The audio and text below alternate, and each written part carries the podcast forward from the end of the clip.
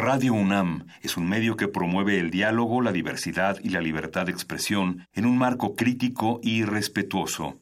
Los comentarios expresados a lo largo de su programación reflejan la opinión de quien los emite, mas no de la radiodifusora. Por siglos nos hemos hecho escuchar. Nacimos como parte de esa inmensa mayoría. Hablar. Escuchar. Debatir. Proponer. Cuestionar. Está en nuestra naturaleza. Seamos instrumentos de Usamos el sonido porque atraviesa obstáculos. Muros. Fronteras. Nosotros somos la resistencia. Resistencia modulada.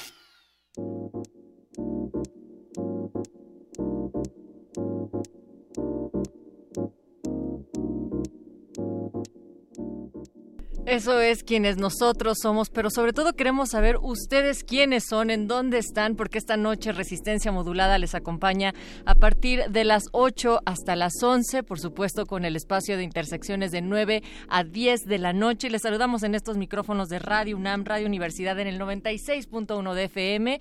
Mago Conde, buenas noches. Buenas noches Natalia Luna y buenas noches a toda nuestra audiencia que nos escucha. Bienvenidos a Resistencia Modulada, la única sección de Radio UNAM que funciona sin catering y estamos muy orgullosos de hacerlo. Estamos transmitiendo a través de nuestra página en internet www.resistenciamodulada.com. Nos pueden encontrar también en redes sociales como Resistencia Modulada en Facebook y arroba R Modulada en Twitter.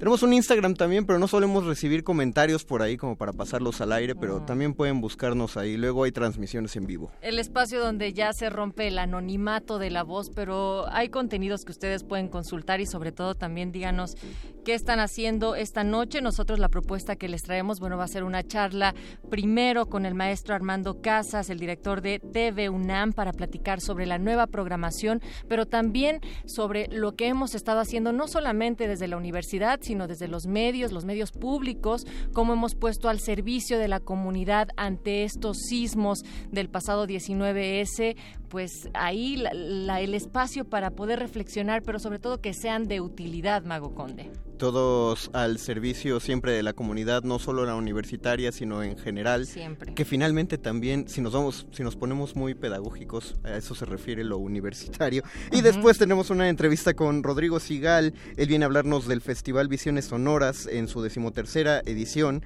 que es un festival internacional de música y nuevas tecnologías que se va a realizar en Morelia, pero antes de que viaje a la tierra de las obleas y la cajeta, sí, esas son las morelianas. ah, no, son dulces de leche, perdón. Antes de, viajar a la tierra de los dulces de leche, va a estar aquí en Resistencia. Si te quieres ir a Morelia, pues más bien la morisqueta. Eh, también hay por ahí el gazpacho, pero que se hace con chile y con el queso salado. Perdóname, Natalia. Es que yo lo más al norte que he ido es Cuatro Caminos. Qué chistoso. No conozco otro país, perdón. Del otro lado del cristal, al norte de nosotros, donde apunta esta brújula en nuestro equipo de producción, se encuentra el señor Agustín Muli en la operación de esta cabina, Oscar Sánchez, el voice, la que más resuena en las ondas hertzianas en la producción ejecutiva y a cuatro planos de distancia sonora y cristales está Alba Martínez en la continuidad. Estamos listos para proponerles algo de música. Llega Super Stupid de Funkadelic y volvemos para seguir charlando con ustedes. Esto es Resistencia Modulada. Resistencia Modulada.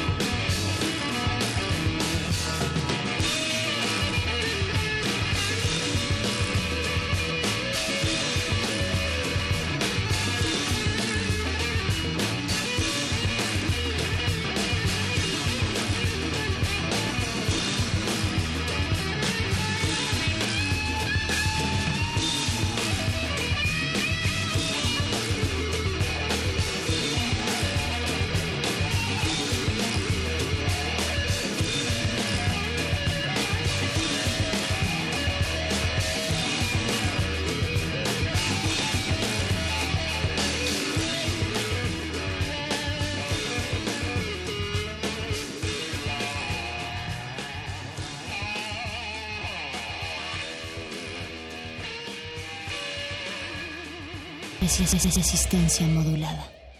Este 18 de septiembre TV UNAM lanza nueva programación. Contenidos culturales, científicos y artísticos que dan a conocer el pensamiento universitario con el fin de llegar a más públicos e impulsar formatos y lenguajes audiovisuales novedosos y atractivos.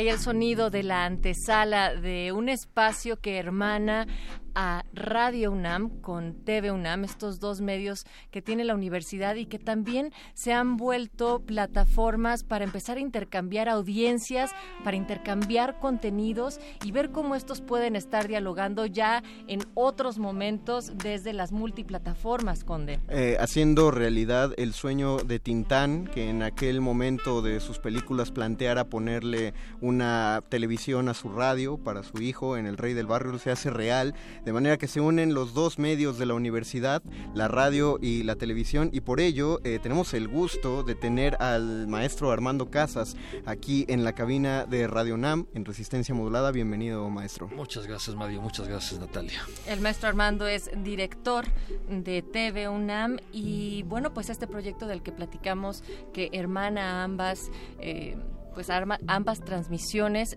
se da inicio el 18 de septiembre, un día antes de la contingencia ¿quién lo iba a pensar?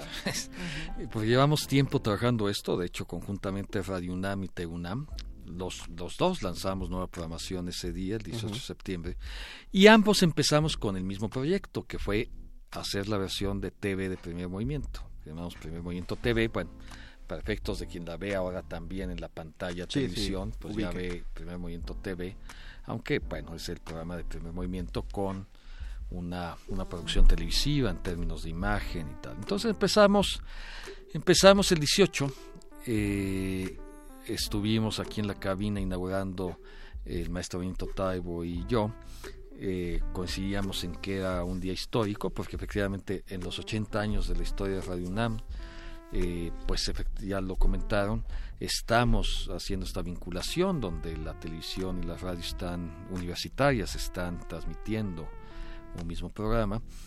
Y bueno, lo que no sabíamos es que la semana iba a ser histórica. Claro.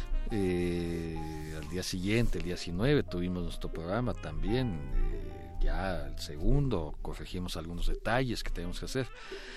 Y, y en fin, y el miércoles, como ustedes saben, pues tuvimos un programa especial eh, de primer movimiento eh, Radio UNAM donde fuimos decidiendo conjuntamente que el programa tenía que seguir y seguir, seguir, seguir y así lo hicimos conjuntamente. Estuvimos como todos, como ustedes también y como buena parte de los medios, aunque no necesariamente, pero sí por nuestros medios universitarios, estuvimos sobre el tema del sismo tratando de, ayudar desde donde podíamos, que nos tocaba en la información, que en ese momento era muy confusa y y creo que, pues sí, como dijo Benito Taibo, fue nuestra prueba de fuego al tercer día.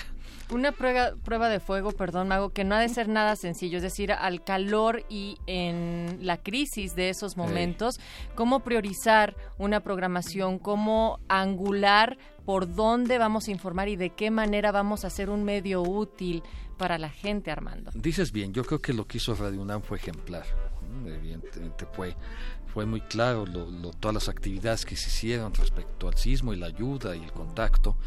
Eh, me tocó verlo directamente en primer movimiento, micrófonos abiertos, necesidades este, vecinos comentando, en fin. Y nosotros ya concretamente en Teguna, eh, emergentemente abrimos un programa en vivo. Eh, lo abrimos ya el miércoles eh, en donde llevamos especialistas del UNAM que afortunadamente estaban muy dispuestos a entender que era también como parte de sus acciones difundir, atender a la población que estuviera interesada en escucharlos. Y, en ese momento abrimos un programa que se llamó la, la UNAM frente al sismo, en vivo, dos horas, con diversos conductores eh, con especialistas de la UNAM de primer nivel, si fueron realmente los que podían contestar esto, por supuesto de ingenieros, arquitectos, psicólogos, psicólogas, eh, por supuesto abogados, que además al, jueves ya era el tema, en realidad. este El primer el tema el miércoles eran las grietas, la emergencia. Pasamos, por supuesto, como todo, pasamos de la emergencia al urgente, al desconcierto, como es el duelo y el estado de choque en el que entramos todos. Pero eh, sí, desde el jueves se manifestó muy claramente, es decir, estoy fuera de mi edificio, no sé qué, qué procede, ahí están las grietas, nos dicen que el edificio ya no va a funcionar, estoy dándome cuenta que estoy perdiendo mi patrimonio, qué hago, a dónde tengo que ir, en fin, ahí tanto radio como TV creo que estuvimos muy pendientes de con los especialistas de la UNAM, que además eso fue muy interesante, la, la UNAM realmente abrió el centro de acopio más confiable, más importante, más organizado en el estadio, por ejemplo, y también la Casa Universitaria del Lío también estaba muy bien. Eh, y también eh, abrió en las diversas facultades, especialmente, por ejemplo, empezó con arquitectura, ingeniería, eh, psicología, espacios de, atención al público, a la ciudadanía, más allá de los universitarios. Y los universitarios claramente también salieron a responder, igual que buena parte de la población. Entonces, a mí me parece que eso, eso fue fue muy interesante desde los medios universitarios, al grado que, que inclusive ya los analistas que, que, revisaron qué pasó ese día en los medios, pues de algún modo reconocen que los medios públicos que estuvimos más activos fuimos Radio y TV UNAM.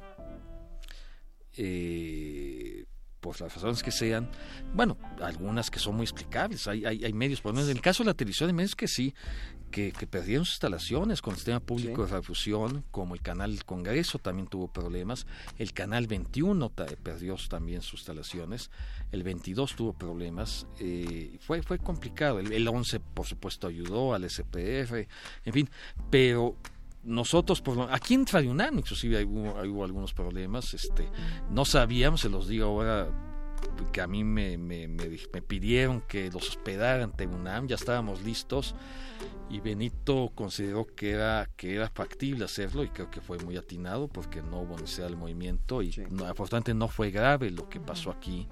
Y en Teunam bueno tuvimos la oportunidad de, no tener eh, prácticamente ningún daño alguna grieta por ahí y eso nos permitió estar activos en, en estos programas. Ahora esto se dio en la semana en que empezó la nueva programación eh, sin embargo, algo que hicimos es que los programas que lo permitían, y al final fueron todos, fuimos haciendo, por lo menos que el programa 1, que estaba ya, ya, ya hecho, ya listo, preparado, si, este, se, lo viéramos al tema del sismo desde su propia problemática. Doy un ejemplo. Tenemos un programa de la revista de la universidad, que también Radio UNAM tiene un programa de la revista de la universidad. Son distintos. La revista misma tiene un contenido diferente al que tiene en radio y también televisión. Eso es muy interesante, pero sí en el mismo tema. Por ejemplo, este primer número fue la identidad y en la televisión y en la radio también tratan, tratamos el tema de la identidad. Bueno, empezamos con un tema muy importante, migraciones y tal. Y decidimos, de, por ejemplo, como un acuerdo con la directora de la revista de la Universidad, Guadalupe Nettel, que me, dijo, oye, va a ser muy extraño que salgamos el viernes hablando de este tema en medio de esto pongamos una cintilla de que es grabado y tal, porque sí, está, dije, no, mejor grabemos ya uno. Ajá. Este, y hablando de la entidad del mexicano frente al sismo, que es todo un tema, y lo hicimos, y bueno, sí fue muy atendido, muy importante, muy interesante, que además es todo un tema, el, cómo, yo se lo decía a mis alumnos de la Facultad de Filosofía y Letras, si ustedes preguntan ¿Qué opinan los mexicanos de los mexicanos antes del sismo? ¿O qué, qué adjetivos tendrían? ¿Cuáles dirían? Corruptos. indiferentes. Sí, o corruptos, o no sé qué y tal. Después del sismo preguntan cuál es el adjetivo que, que, que tienen los mexicanos mexicanos. ¿Qué dicen? La solidaridad cobra otro. Exacto. Es interesante, eso fue un después vamos a volver a estar en otro. Pero vamos, pero claro, apareció pues en la emergencia. O sea, podemos estar pasmados o los mexicanos pueden estar pasmados frente a, muchas cosas y, a, y bueno, en las elecciones es notorio, dices, bueno, ¿cómo es posible que voten más por esto, que se dejen engañar, bla, bla, bla?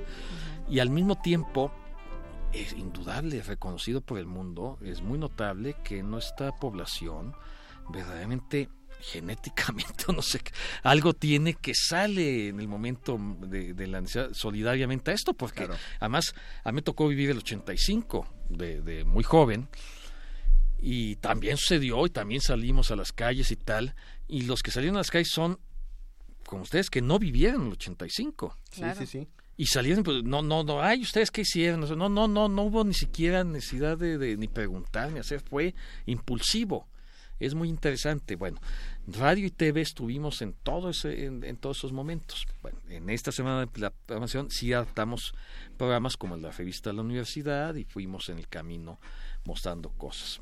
Sí, eso habla de, de, que no son medios estáticos, ¿no? Exacto. Porque finalmente hay que hacer una planeación de, de tiempo desde la preproducción y yo siempre he pensado, ya me dirás si estoy correcto, correcto, que la televisión eh, requiere una planeación todavía más anticipada que la, que la radio y pero finalmente algo se puede hacer porque no es un medio eh, no no tienes toda la razón. Yo, yo hago la mala broma de digo le hago la broma a Benito. Bueno tú solo tienes un problema yo tengo dos. Tú solo se audio y yo además la imagen.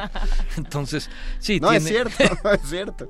Entonces sí sí es verdad que que, que, que que, tiene más complicaciones, pero bueno, estuvimos en la emergencia, sí estuvimos, fue muy intenso para nosotros, igual que para radio, porque además efectivamente es un poco más complicado, ¿no? Porque efectivamente el equipo de, cámaras, en fin, la transmisión, todo esto tiene sus complicaciones particulares.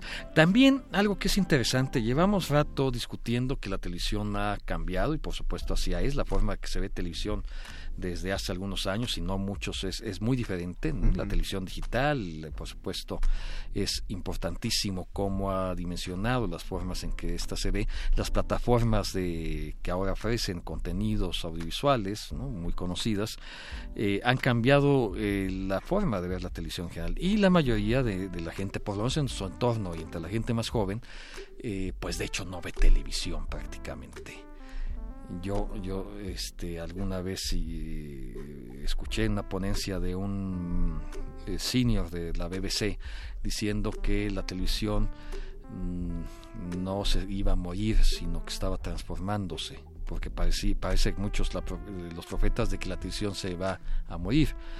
La verdad es que yo lo veo. La radio no se murió por la televisión, no solo es. Ni el libro, ni el, libro, ni el, cine. Ni el teatro por el cine, ni, el, cine por la tele. Ni el cine por la tele, tal. Pues tampoco se va a morir la televisión. Entonces, yo curioso sí, sí decía, espérense a que suceda algo y van a ver si no, lo primero que hace todo el mundo es prender la televisión. Claro. Igual que el radio. El radio es este también en este sentido inmediato. este Algo que pasó, que fue muy curioso, es que Sí, eh, eh, nos mostró un estudio de audiencia que la televisión se vio inmediatamente mucho más este, apenas a, los 15 minutos del sismo. Claro. Pero no tanto como se esperaba. Entonces se preguntaban, en el Valle de México, se preguntaban, ¿por qué no? Porque pues el 40% del Valle de México no tenía luz.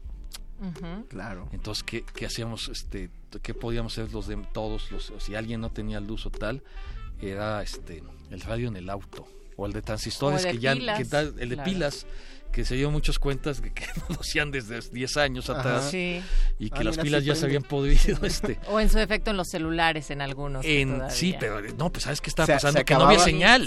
Y, la pila yo me estaba quedando sin batería en todo en el radio exacto, exacto, en la computadora en el celular y dije van a dar las 8 de la noche y ya no voy a saber qué pasó y a menos de que no lo puedas cargar en el auto pues ahí eso fue tremendo eso muy interesante pero sin embargo la necesidad de apelar a nuestros medios que, fue, que fue eh, algo que ayudó porque uno siempre pensaría que en estas contingencias, como lo hicieron, entrarían las redes sociales, las cuales ah, siempre suelen tener la noticia segundos después de que pasa, cosa que es más difícil tener en radio y televisión. Claro. Y el problema fue ese. Si no tienes luz, no, si no tienes señal. No, y, aunque, y cuando ya llegaba, aunque llegaran algunos datos que se cargaban, la información era tanta que era muy confusa. También, eso no sabías, eso eh, yo no sabía por qué no me podía mover de mi casa. Solo me dijeron está cerrado el metro y no sabía cuántas estaciones estaban cerradas. Y creo que también en esta contingencia la gente estaba muy necesitada de escuchar voces autorizadas. No solamente la inmediatez de lo que fluía a través de las redes sociales. Y yo creo que en ese momento TV UNAM y Radio UNAM también se convierten en espacios en donde haciendo uso de toda esta plantilla de especialistas de la propia universidad y algunos invitados externos, pues fungieron como eso, como estas voces autorizadas que de repente no estaban existiendo en los canales oficiales ni en otros espacios, incluso de las mismas autoridades. Y ahí hubo un colchón donde la gente sintió seguridad sobre el cómo referirse o en dónde también buscar tanto a ingenieros, arquitectos como abogados y demás información, Armando. Sin, lugar a dudas, sin lugar a dudas, eso es lo que nosotros hicimos, tanto radio como TV. Los espacios que abrimos eran de la inteligencia del país, de los universitarios, autorizados efectivamente, y además que mostraba en la población que era claro, nadie cuestionaba la confiabilidad de la UNAM. Si no sea, los especialistas de la UNAM, es el ingeniero de la UNAM, el arquitecto de la UNAM, el psicólogo de la UNAM, el sismólogo, de la, y de UNAM, entrada, los geofísicos, este, en fin, son de la UNAM y evidente todo todo inmediatamente hay una confianza. Y efectivamente es la, la gente es, es la, la, parte más especializada que tenemos en el país los tenemos en la UNAM. Entonces pues a nuestros medios la radio la UNAM la televisión la UNAM afortunadamente hizo esto de contacto eh, los apeló a ellos ellos fueron además muy dispuestos y tuvimos ese contacto y, la UNAM reaccionó. Sí eso es lo que creo Armando Casas, la tele se va a seguir viendo en distintas plataformas, en muchos otros formatos, seleccionando ciertos contenidos que la gente busca de manera muy particular. ¿Qué está proponiendo TV UNAM ante esa situación? Sí. Bueno, primero TV UNAM se ve en todas las posibilidades que hay.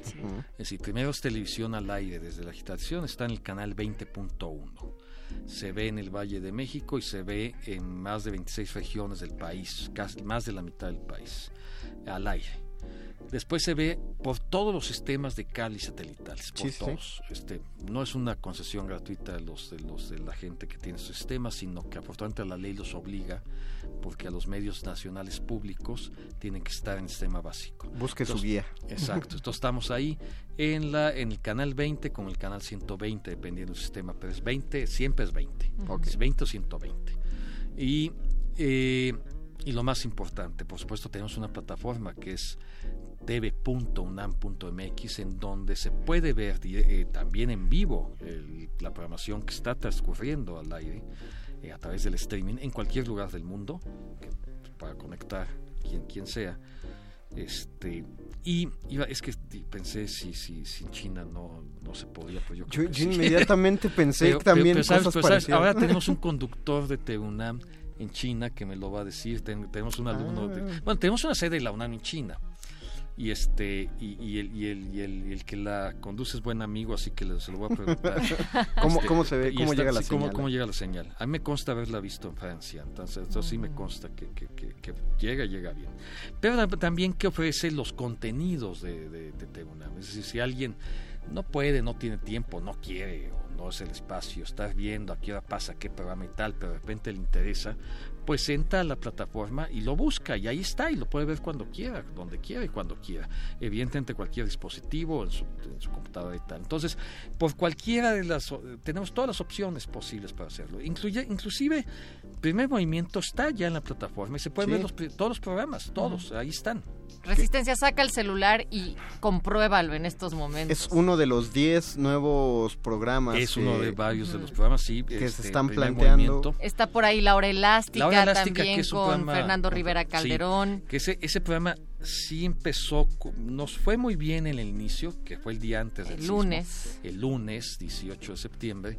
Eh, algo que es interesante decir es que fuimos trending topic con ese programa. Estuvimos en el trending topic 10 de este, con la hora elástica. Entonces, bueno, eso es muy, muy indica, tiene que ser un indicador de que eh, hubo interés, por supuesto, pues es eh, lo, quienes trabajan ahí han tenido seguidores eh, de otros espacios, como es Fernando Rivera Calderón, Marisol Gacé, bueno, Luisa Iglesias está en el programa, que está también en la mañana en primer movimiento, eh, Rafael Tonatiu, Julia Santibáñez, en fin, Pepe Gordon, Entonces, ah, uh. sí, sí. Entonces, sí, es una delicia verlos. Es, gente inteligente, gente con un gran sentido de la curiosidad, del conocimiento, gente interesante y además con un gran sentido del humor. Entonces, es, es, pues, con ustedes, yo, yo, yo, yo me declaro admirador de su trabajo, eso lo sabe bienvenido. Oh, alguna vez se los digo, es de las cosas que, me, que son notorias en Radio UNAM, que le dan frescura, que hacen que se quiten los prejuicios alrededor de la UNAM, de que ay, la UNAM es aburrida, solemne, académica solamente. No, y Radio UNAM, ¿qué te pasa? que voy a escuchar ahí solo conciertos? Este, no, no, solo ballet. Sí, programas sobre ciencia. Programas sobre ciencia. No, no, Pero hay programas de gramática ahora que se integran con Laura García, de cine. Y además, cine. o sea, con uno de los grandes también. Sí, tenemos, por ejemplo, Maravillas y Curiosidades de la Filmoteca de la UNAM. con Rafael Laviña. Y lo que tiene es esto, la, la, la, mayoría de la gente piensa que la Filmoteca de la UNAM es un acervo de películas que están a disposición, que se pueden ver en la televisión.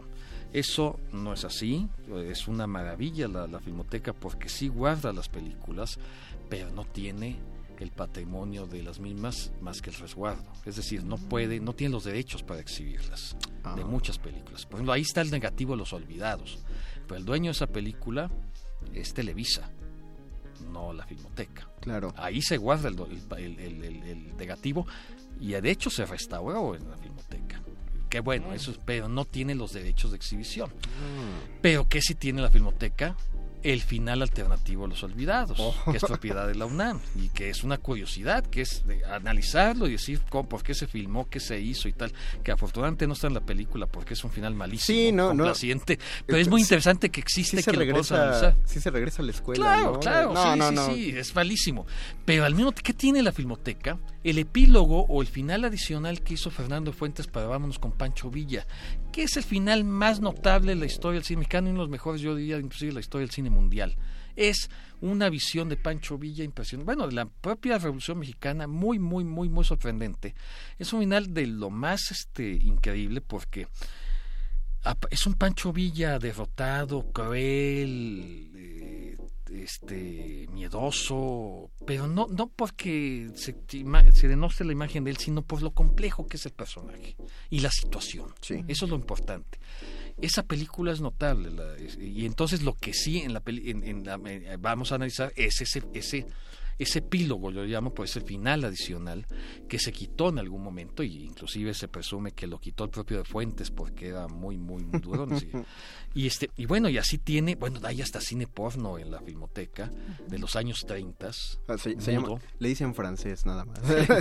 sí, pero este que también se analizan en el programa eh, se analiza el vuelo, el vuelo de Barbara y Colán, ah, bueno, acaba de pasar eh, eh, el análisis del grito, la película sobre el movimiento estudiantil 68 y los materiales que hay alrededor de ese, de ese momento. Hay que, hay que decir que la UNAM tiene la mayor cantidad de material de imagen cinematográfica y audiovisual de ese movimiento. Porque la, si hay más, no la conocemos. Seguramente hay, pero a la fecha está escondida. Todavía no hay registro de eso. No sabemos si está en la casa de Luis Echeverría o no. no, en verdad, ¿eh? porque sí. sabemos que él mandó a hacer este registro cinematográfico. Ese no se ha visto.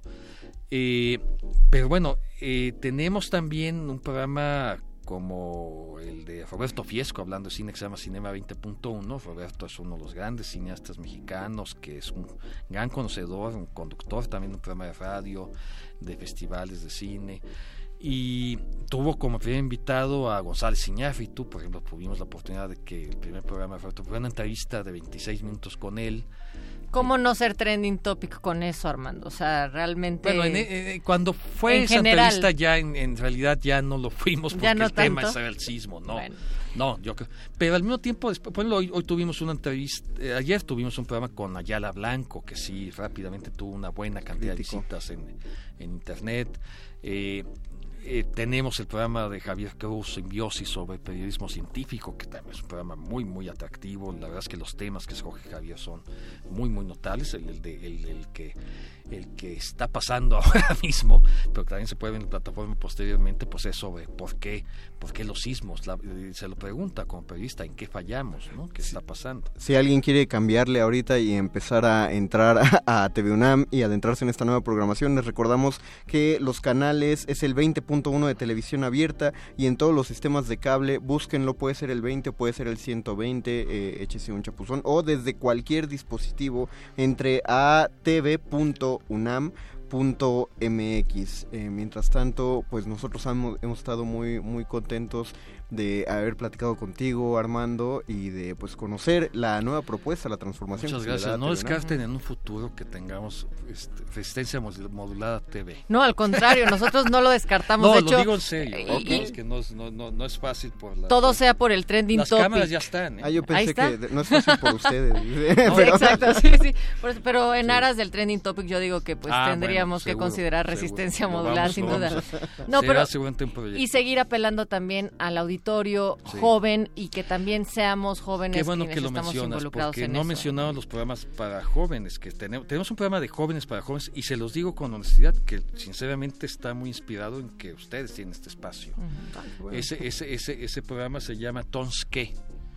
Yo no sé si estoy necesariamente de acuerdo con él, pero como le dijeron los jóvenes, me dijeron así que se llame Tonske con y claro, el Tonske primero fue con los sismos, el Tonske segundo fue sobre los partidos políticos si apoyaban este, esta moción de, de dar dinero porcentaje. el porcentaje y tal.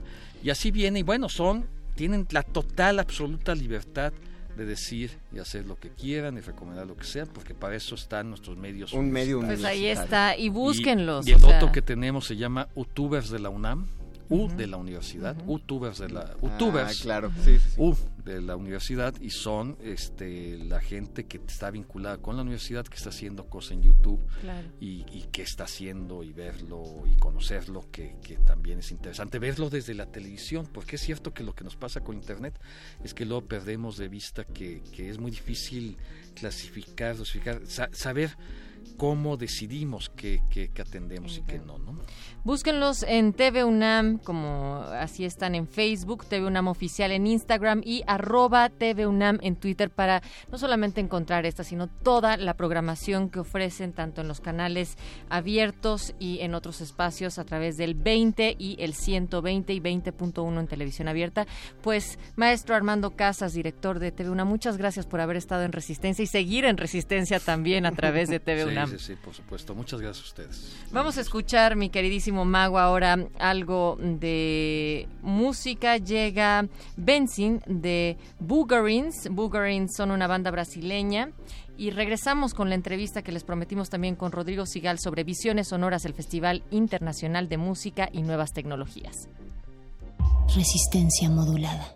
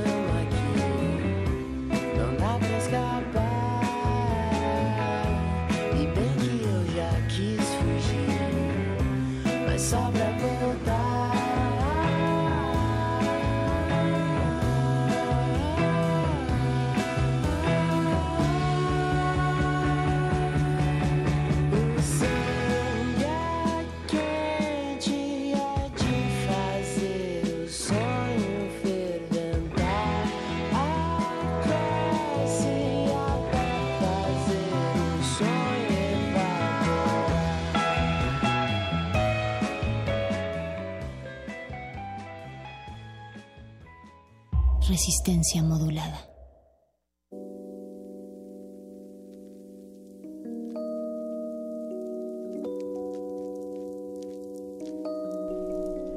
Regresamos a Resistencia Modulada, ya faltan 19 minutos para que dé la hora, para que entre la intersección de la resistencia. Vamos a aprovechar este tiempo porque ya tenemos a Rodrigo Sigal en la línea, estamos muy contentos de tenerlo aquí. Bienvenido Rodrigo, ¿nos escuchas? Sí, perfectamente, mil gracias y un saludo a ti y a tu auditorio. Un saludo a todos. Eh, él nos va a hablar acerca del de, de, Visiones Sonoras, decimotercer Festival Internacional de Música y Nuevas Tecnologías. Te, te saludamos Mario Conde y Natalia Luna, aquí a mi izquierda o mi derecha, como lo quieras ver tú. o como lo quieras imaginar. Oye Rodrigo, pues este encuentro, ya 13 años trabajando, ¿cómo ha sido la evolución del proyecto de Visiones Sonoras y qué está buscando en esta edición número 13. Sí, gracias. Buenas noches, Natalia. Me da mucho gusto saludarte. En efecto, Visiones Sonoras es un festival que hace el Centro Mexicano para la Música y las Artes Sonoras, que está en Morelia y que pertenece a la Secretaría de Cultura Federal y a la Secretaría de Cultura de Michoacán. Y lo hacemos con el apoyo de la UNAM, la UNAM Campus Morelia. Y es un festival que tiene como dos vertientes. Es un festival que tiene como eje transversal el uso de las nuevas tecnologías en el sonido. Y digo en el sonido porque por supuesto incluye la música, pero incluye muchas otras vertientes del trabajo con tecnología. Tenemos eh, paisaje sonoro, tenemos música experimental, tenemos música electrónica, tenemos eh, otras disciplinas como instalaciones, como intervención de aparatos. La verdad es muy amplio y justamente es la tecnología la que conecta la curaduría que este año hizo Francisco Colasanto, que es el subdirector del CEMAS, y que también ha trabajado con nosotros por prácticamente estos 13 años y justamente pretende el festival a lo largo de cuatro días mostrar las últimas tendencias en el uso de la tecnología para, la, para el trabajo artístico con sonido, en algunos casos multidisciplinario, en algunos casos eh, con músicos en escena y tenemos un sistema muy interesante de eh, sonido tridimensional de 16 sonidos que se despliega para los conciertos y al mismo tiempo el festival es de alguna manera una especie de congreso o, o conferencia, un encuentro en donde tenemos becarios, gracias a la Secretaría de Cultura, que tenemos 37 jóvenes de distintas partes del país y de América Latina que asisten a, a unas actividades académicas, a talleres, tenemos proyectos para niños de escuelas públicas de cercanas de Morelia que se llama Acercamientos Sonoros. Entonces es realmente un festival eh, bien completo, son cuatro días, comenzamos el próximo miércoles 11 de octubre a las 8 de la noche en el Teatro Principal de Morelia, se llama el Teatro Campo, para aquellos que nos quieran acompañar y el 12, 13 y 14 tenemos actividades todo el día desde las 10.30 de la mañana hasta los conciertos de las 8 de la noche. Y lo más padre es que bueno, Morelia es una ciudad bien bonita, súper atractiva y, y, la verdad es que culturalmente muy intensa, tenemos eh, transporte para el público de regreso del festival, sucede todo en la en la UNAM Campus Morelia, que es un lugar fantástico para aquellos que no lo conozcan, y bueno, pues eh, también la oportunidad de estar unos días ahí en provincia y en Morelia, que es bellísimo, ¿no? este, Rodrigo, a lo largo de estos 13 años, ¿cómo se ha transformado el festival?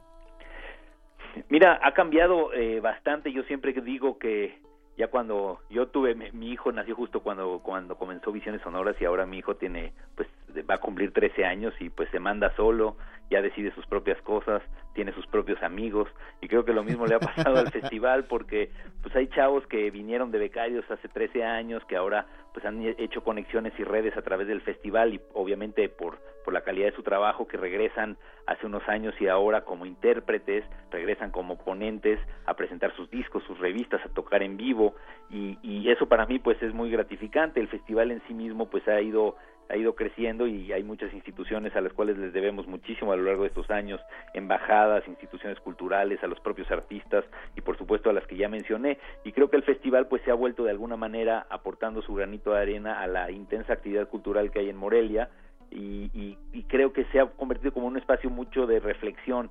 Lo que es interesante, a diferencia me parece de otros festivales en donde también hay tecnología, es que este festival justamente tiene conciertos muy intensos en donde cada, cada, cada obra, digamos, cada acto va cambiando el intérprete. No tenemos a un músico tocando durante una hora, ah, sino tenemos cada 10 minutos cambia la escena por completo. Entonces, ah. eso tiene dos lados. Tiene, por supuesto, cosas muy atractivas y cosas que no a todo el mundo le gustan. Yo, yo siempre he dicho que en Visiones Sonoras algo te va, no todo te va a gustar, pero algo te va a encantar.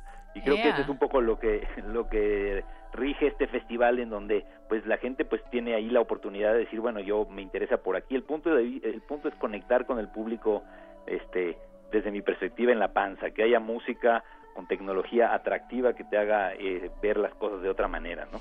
¿Y, cómo les ha funcionado, Rodrigo, también la descentralización de estas actividades artístico-culturales? Porque por lo general se llevan a cabo en la Ciudad de México, pero la ciudad de Morelia, como ya lo decías, ha sido uno de los centros muy importantes en los pasados años donde ha concentrado otro tipo de actividades. ¿Está jalando la gente para allá?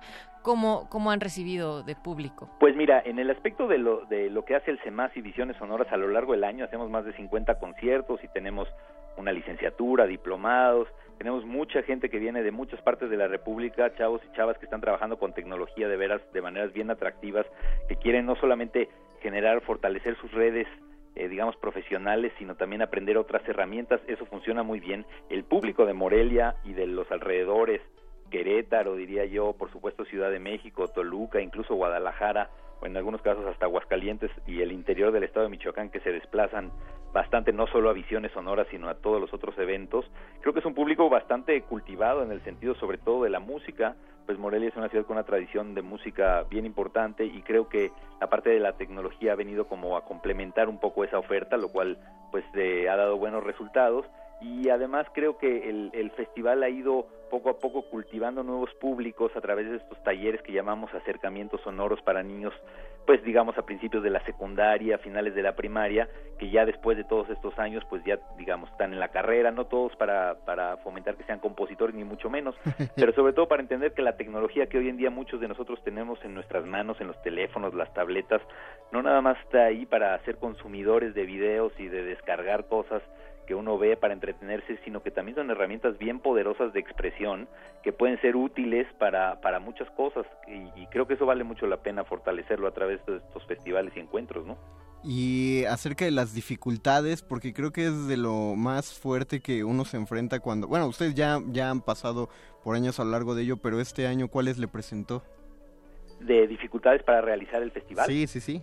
Bueno, mira, siempre la verdad es que que es, es, complicado ajustar que, funcionen los presupuestos, pero bueno, 13 años también nos han dado la experiencia y a las instituciones que nos apoyan de, encontrar soluciones. A veces el festival es un poco más grande, a veces se reduce, pero también la búsqueda de ser más eficientes con los recursos en una época con la, como la que vivimos todos en la cultura es importante y tratar de usar este, los recursos, no solamente el dinero, sino también los recursos humanos y la infraestructura de una manera más eficiente para aumentar, digamos, el, el, impacto de un festival como este. Y este año, al igual que en un par de años pasados, lo que hemos hecho es que hemos creado un sitio electrónico en donde tenemos absolutamente todos los materiales, los conciertos, las conferencias que se han realizado en los últimos 10 años en Visiones Sonoras y en el CEMAS, disponibles para todo público y de esta forma, pues tanto los conciertos, las conferencias, que algunas están incluso traducidas a otros idiomas, pues están ahí para que otros que no se pueden desplazar a Morelia tengan el acceso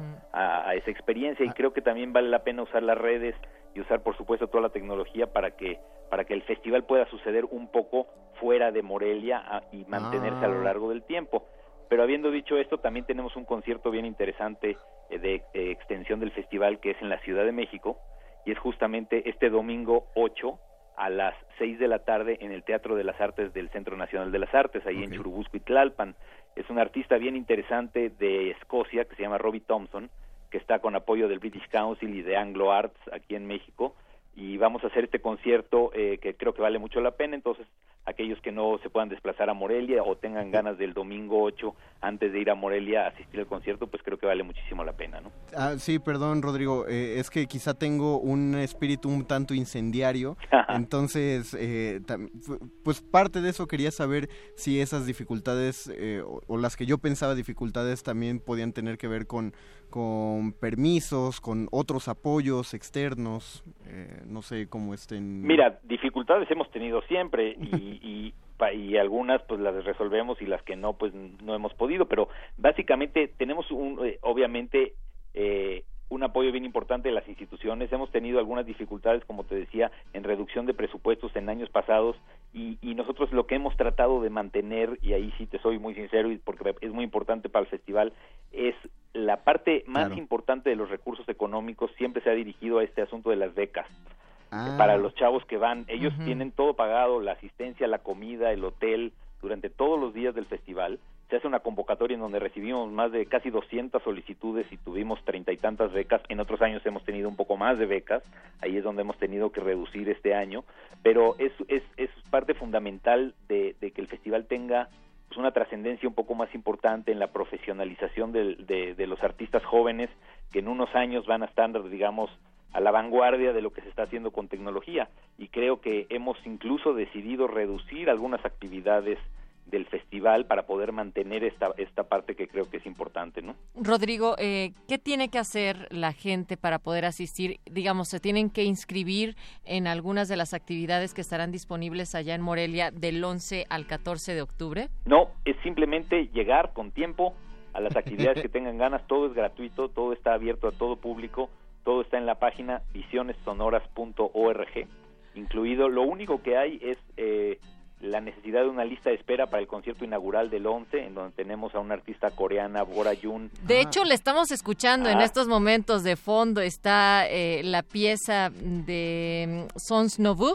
Ah, ok, es que no, no, lo escucho yo, pero es una artista ah, fantástica que va a estar el 11 de el 11, o sea, el próximo miércoles a las 8 de la noche en el Teatro Campo. Es gratuita la entrada, lo que pasa es que el cupo es limitado como para todas las otras actividades, hay que hay que llegar temprano eh, y además va a estar esa misma noche un artista norteamericano que se llama eh, Neil Rolnick estrenando un cuarteto de cuerdas hecho específicamente para la cumbre en París sobre el calentamiento global, que es un con miembros del ensamble Onyx, que es un ensamble mexicano de primerísimo nivel, un cuarteto de cuerdas, y van a estar ahí compartiendo el escenario con Bora Yun en la inauguración.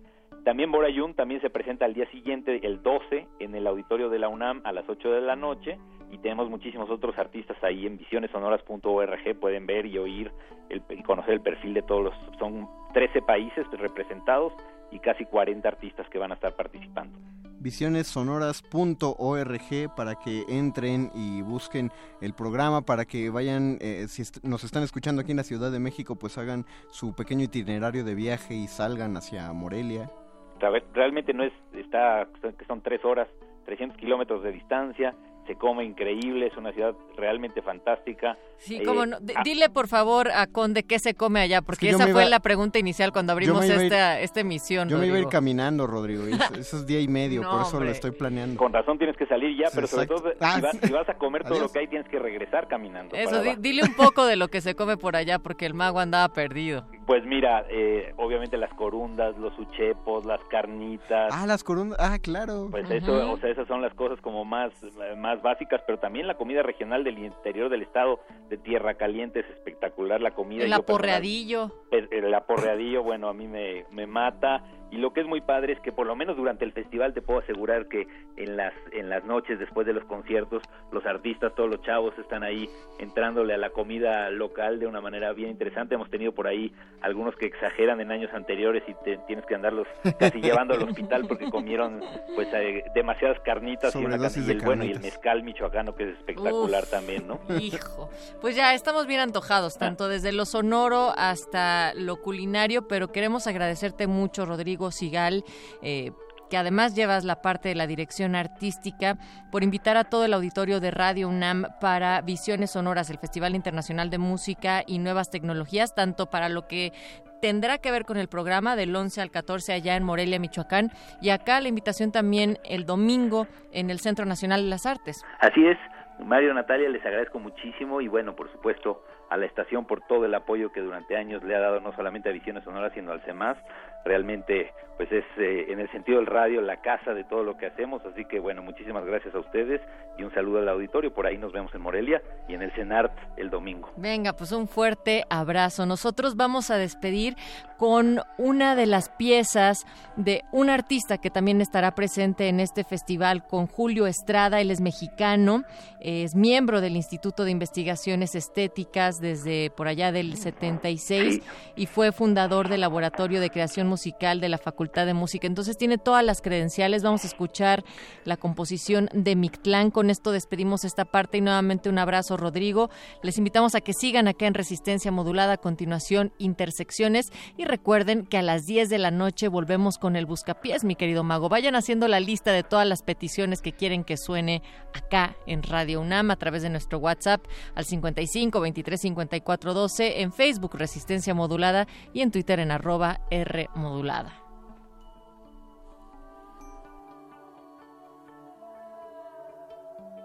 Resistencia Modulada.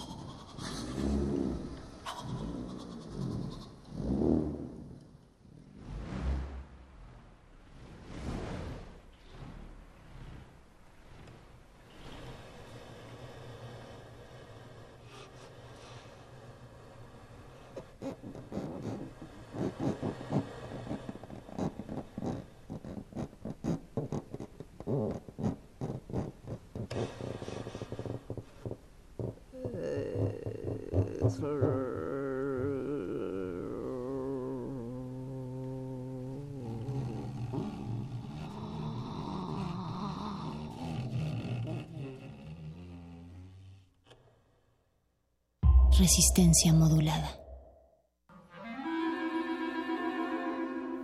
Testimonio de oídas. Música nueva en voz de sus creadores.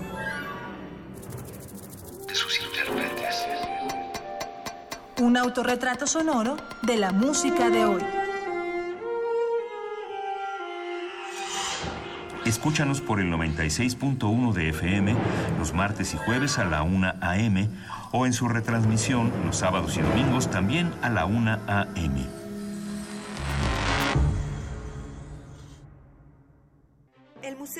Nacional de Arte exhibe la muestra Gliptoteca, de la piedra al barro, escultura mexicana, siglos XIX y XX, que reúne más de 70 esculturas en yeso, mármol, bronce, terracota, barro, piedra y madera, además de trabajos sobre papel, sobre la escultura, como dibujos, litografías y grabados. La exposición Criptoteca de la piedra al barro, escultura mexicana siglos XIX y XX, se puede visitar en el Museo Nacional de Arte, calle Tacuba número 8, en el Centro Histórico de la Ciudad de México.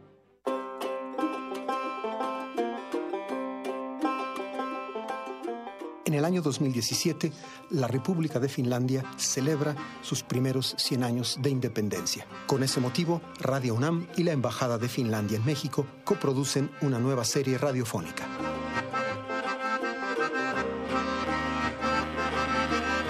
Soy Juan Arturo Brennan y los invito a escuchar Finlandia 100 años, 100 músicas. Aquí en Radio UNAM FM los martes y los viernes un poco después de las 10 de la mañana, terminando primer movimiento. Finlandia, 100 años, 100 músicas.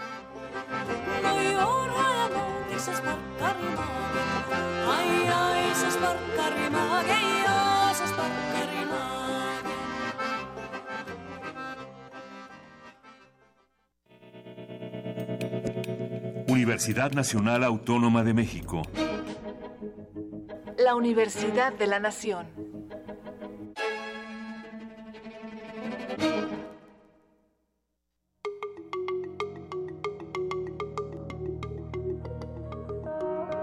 Los sonidos se mezclan. Coinciden. Engendran música para la vida. Festival Intersecciones. Encuentros sonoros de Radio UNAM.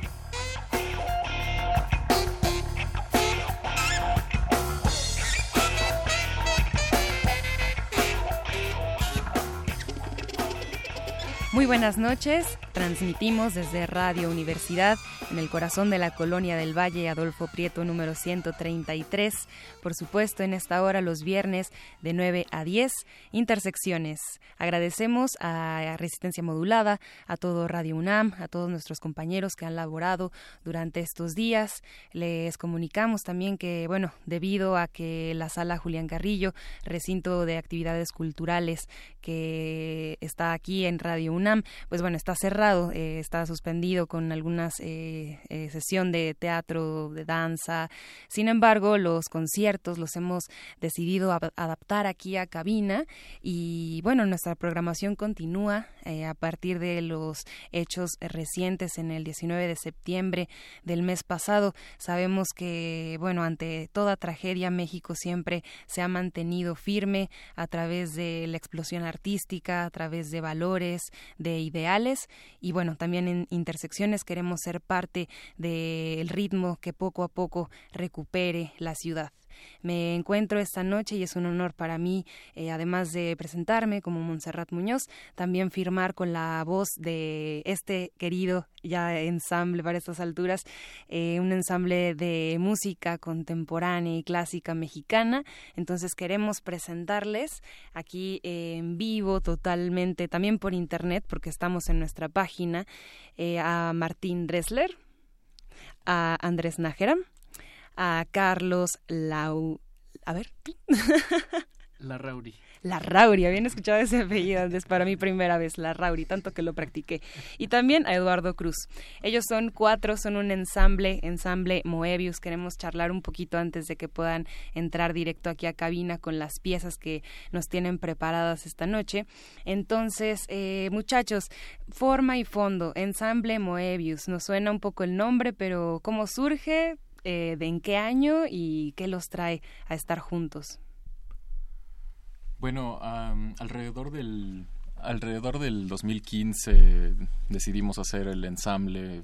Em, Andrés, eh, Eduardo y yo somos eh, compañeros de la Superior de Música y em, en realidad todo surgió porque em, un amigo de Chihuahua nos invitó a estrenar una obra suya que tenía formato de cuarteto de guitarras y a partir de ahí decidimos ya formalizarlo un poco y bueno la idea era que el ensamble no tuviera una por así decirlo alineación fija em, y que pudiéramos extenderlo o reducirlo según las necesidades de la pieza entonces a partir de estas piezas eh, que tocamos en Chihuahua em, pues hemos estado trabajando como cuarteto de guitarras con, con Carlos ya dos años.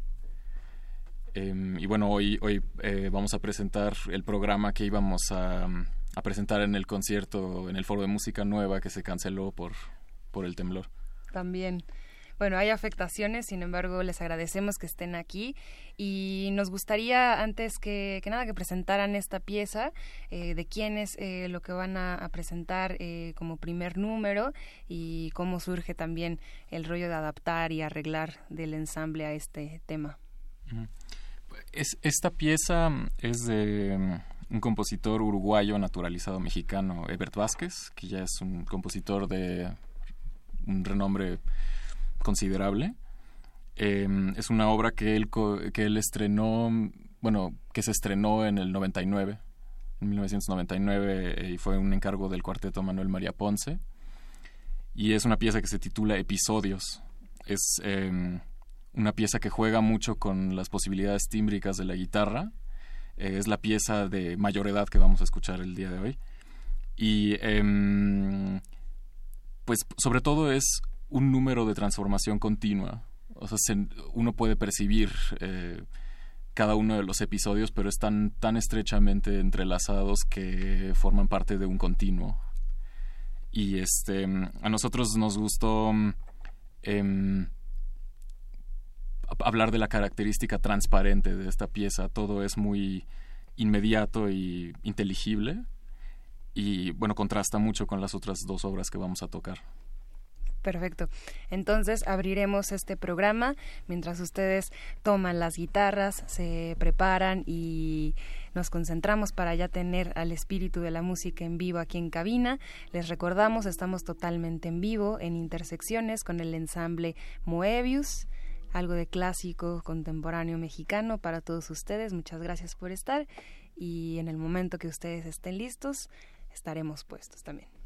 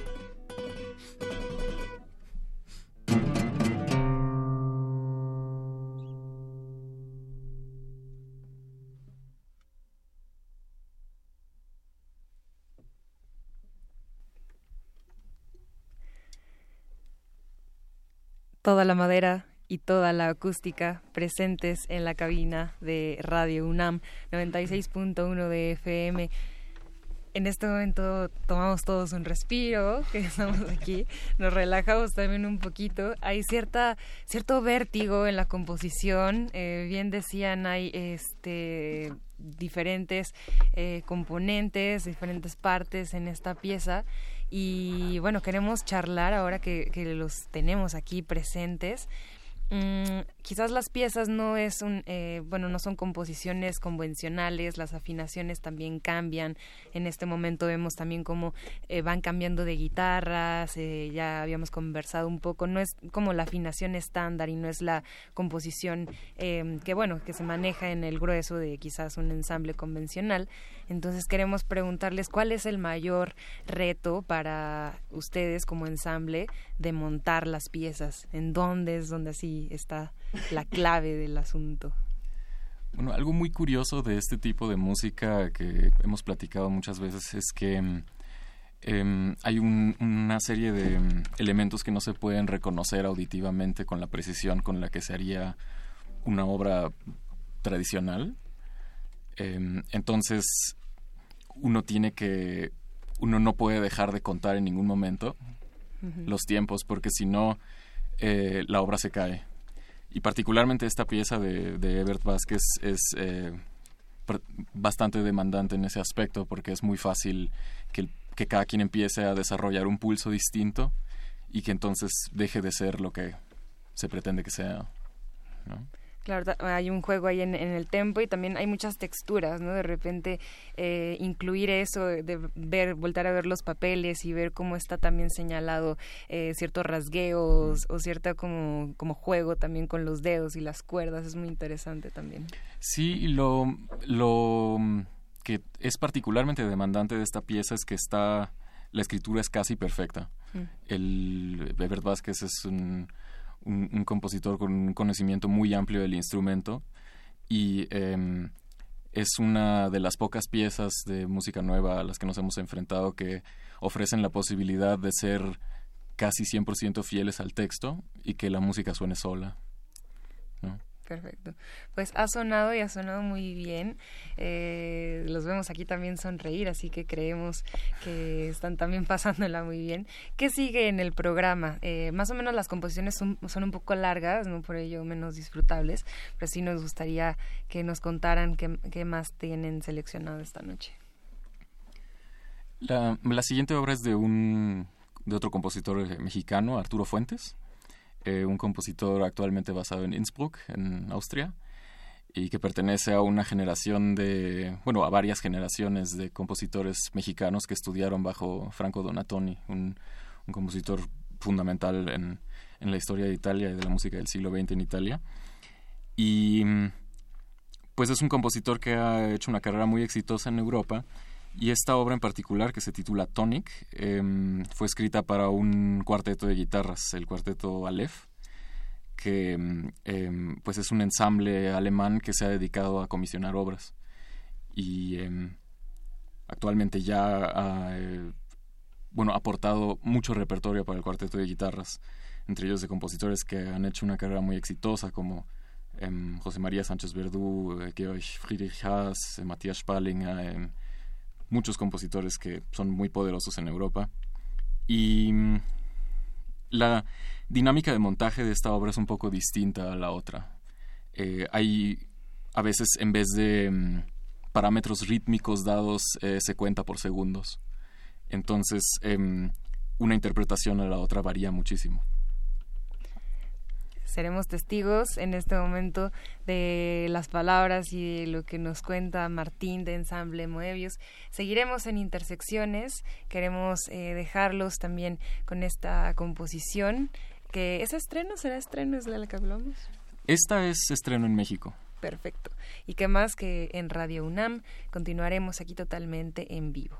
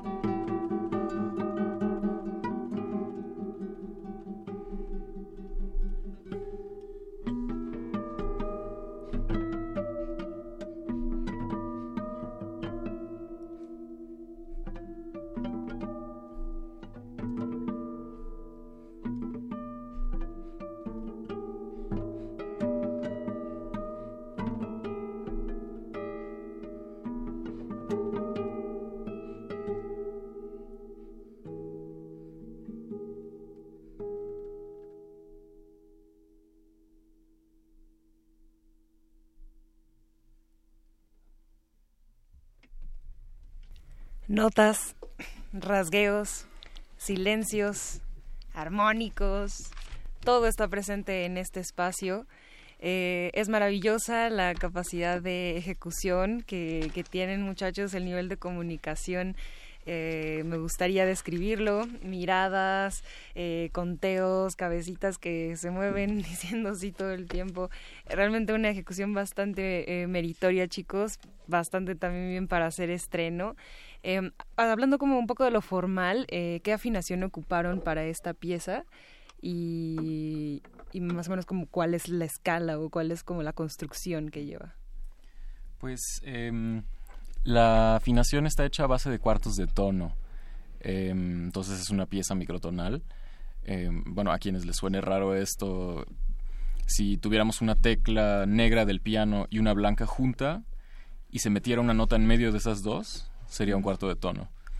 Entonces, la idea de la pieza es construir otro tipo de atmósfera que usamos normalmente, a la que usamos normalmente con la afinación tradicional. Y bueno, el maestro Arturo Fuentes nos, nos comenta que en realidad el objetivo de la pieza es una exploración de texturas. Él le llama colores. Nosotros tenemos también la costumbre de hablar de colores, cuando en realidad eh, no hay una correspondencia entre colores y, timbres, pero casi siempre a lo que suena muy metálico le llamamos eh, luminoso y a lo que no eh, oscuro. Entonces, em, es como si hubiera una paleta entre luz y sombra.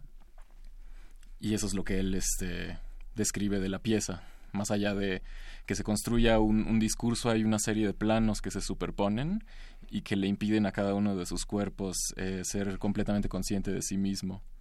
Entonces, eh, pues en realidad esa afinación por microtonos se empieza a percibir una vez que suenan los armónicos, por ejemplo, ¿no? Que ya es muy claro que este hay una serie de alturas que están apretadas entre sí, porque hay menos espacio. También tiene mucho que ver con espacio también. Juegan, juegan también las presencias ¿no? de, de, estos colores, como bien lo mencionabas, hay tintes, hay matices, también hay una paleta que es más que, más que visual en la música, un poco más sensible, así podría quizás definirlo yo. Están preparando un disco que nos estaban contando eh, piensan eh, podría estrenarse este año. Entonces cuéntenos más o menos qué tendrá este material y aprovechando pues también a todos los que estén interesados en escuchar más de Ensamble Moebius, cuáles son sus redes sociales, en dónde los pueden contactar y cómo los siguen. Pues nos pueden encontrar en tenemos una página en Facebook del ensamble y ahí normalmente publicamos eh, cuando nos presentamos y qué proyectos eh, se están planeando y se están llevando a cabo. El, el disco, mm, em, bueno, lo que ya, ya hemos, eh, ya lo empezamos a grabar a principios de este año y va a tener em, la obra que estrenamos en Chihuahua de, mm. de Abraham González Bejarano, que creemos que es una obra brillante. Y este mm, estamos todavía discutiendo que va a formar el disco, si van a ser obras nuevas de las que hemos comisionado o si puede, podemos tal vez también tomarnos el lujo de, de incluir alguna obra que contraste un poco más con lo que estamos haciendo, porque en un principio promovemos em, trabajos que sean un poco más arriesgados o sofisticados, dado que no es muy común em, que la gente sobre todo en el gremio de los guitarristas, quiere acercarse a esta música. Creo que cada vez se hace más y cada vez se escribe más, pero pues queremos darle proyección a esa iniciativa. Justo el riesgo en lo contemporáneo es muy bien recibido y creo que también eh, tanto el público mexicano como los músicos que que se dedican realmente a, vertir el alma en un instrumento eh, son bastante competentes, ¿no? Tanto en composición como en ejecución, como en ideas. Entonces ese riesgo casi siempre nos sale muy bien, como en este caso. Entonces felicidades primero. Y segundo, estaremos muy ansiosos de, escuchar este material, sea lo que sea que decidan. Estamos seguros que será un deleite. Y por supuesto, también si lo pueden incluir aquí en Radio UNAM, estaremos muy contentos y también si es en intersecciones. Entonces continuamos con el programa musical de Ensamble Moebius, que será también eh, una pieza que presentarán. Sí, em, esta es una obra de un muy querido amigo nuestro de Chihuahua, de Lupino Caballero. Eh, es un, compositor bastante eh, conocido ya sobre todo por sus obras para guitarra y esto se trata de una obra que se llama Tres colores del vino. Son tres movimientos. El primero es el vino blanco, el segundo el rosado y el tercero el tinto. Es una obra que inicialmente se hizo para ensamble un poco más este variado, por así decirlo, con flauta, clarinete, piano y percusiones. Después eh, Lupino hizo una segunda versión para tres guitarras y después em, cuando se enteró que estábamos haciendo el programa para cuarteto le agregó una guitarra para que nosotros la tocáramos. Entonces esta versión no, no se ha escuchado aún.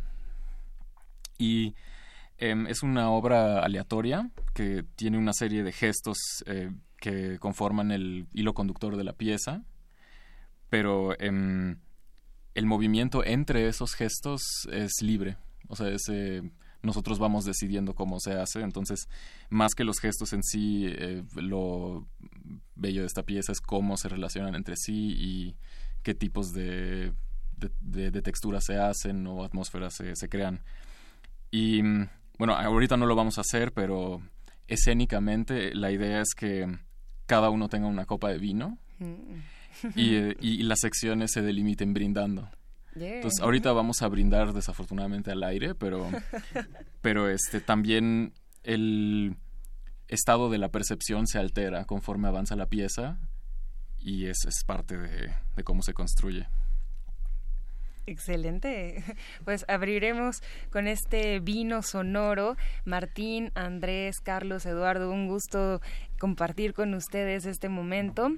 Y bien, brindemos con música esta noche. Seguimos con ensamble Moebius.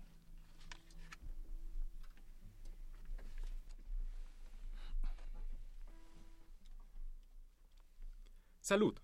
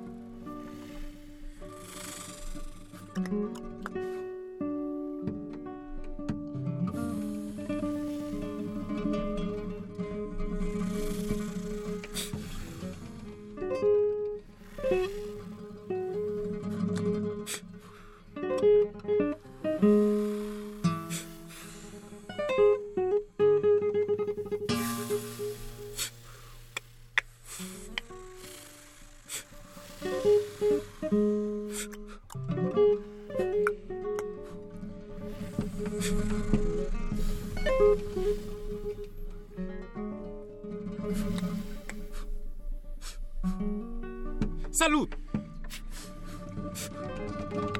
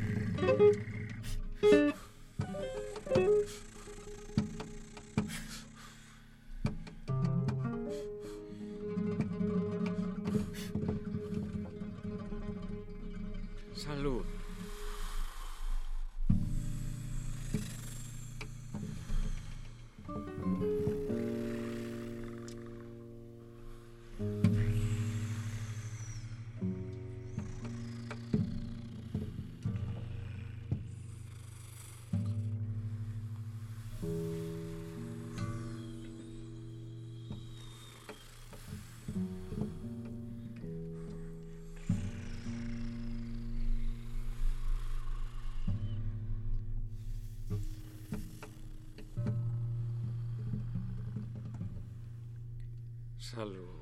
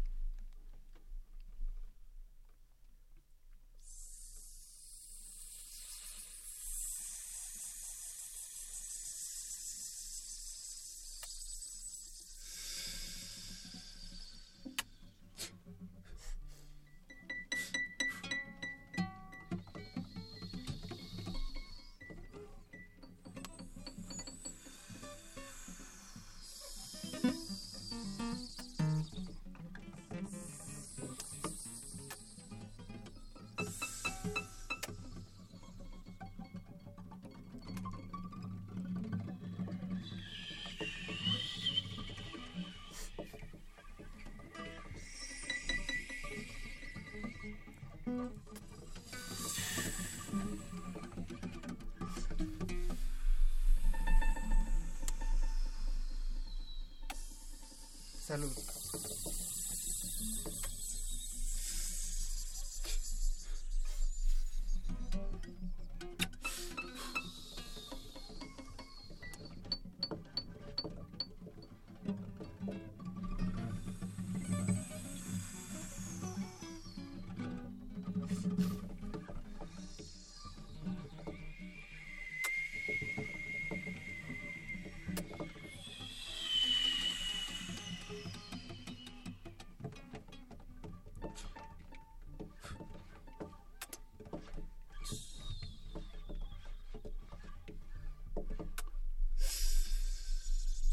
Salud.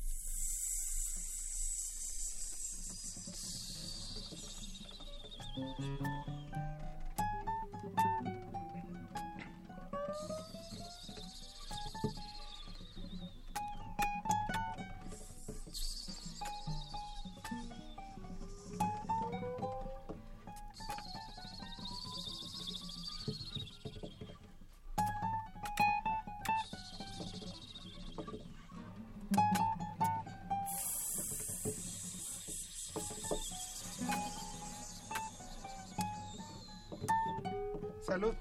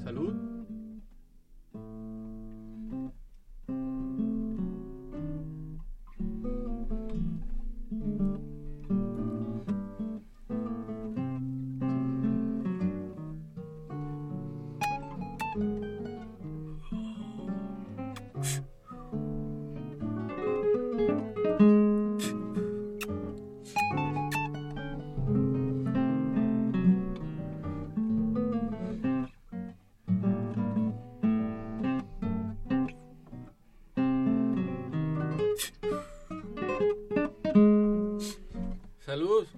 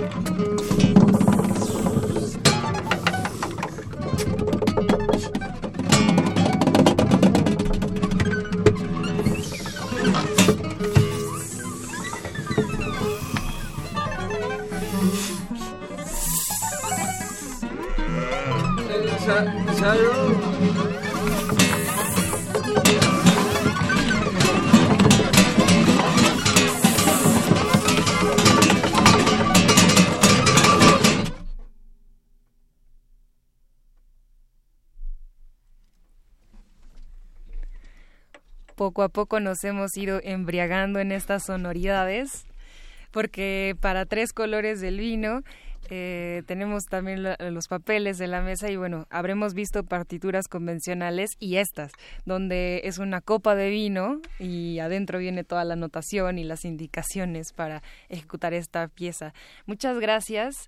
Eh, me permito brindar un aplauso radiofónico, eh, más también un agradecimiento y por supuesto también eh, hemos hablado en esta noche en Intersecciones con Martín, eh, parte del cuarteto del ensamble Moebius, pero me gustaría también, eh, chicos, preguntarles acerca de un poquito así breve, pues una palabra, algo que los motive, sobre su relación individual y personal con su instrumento.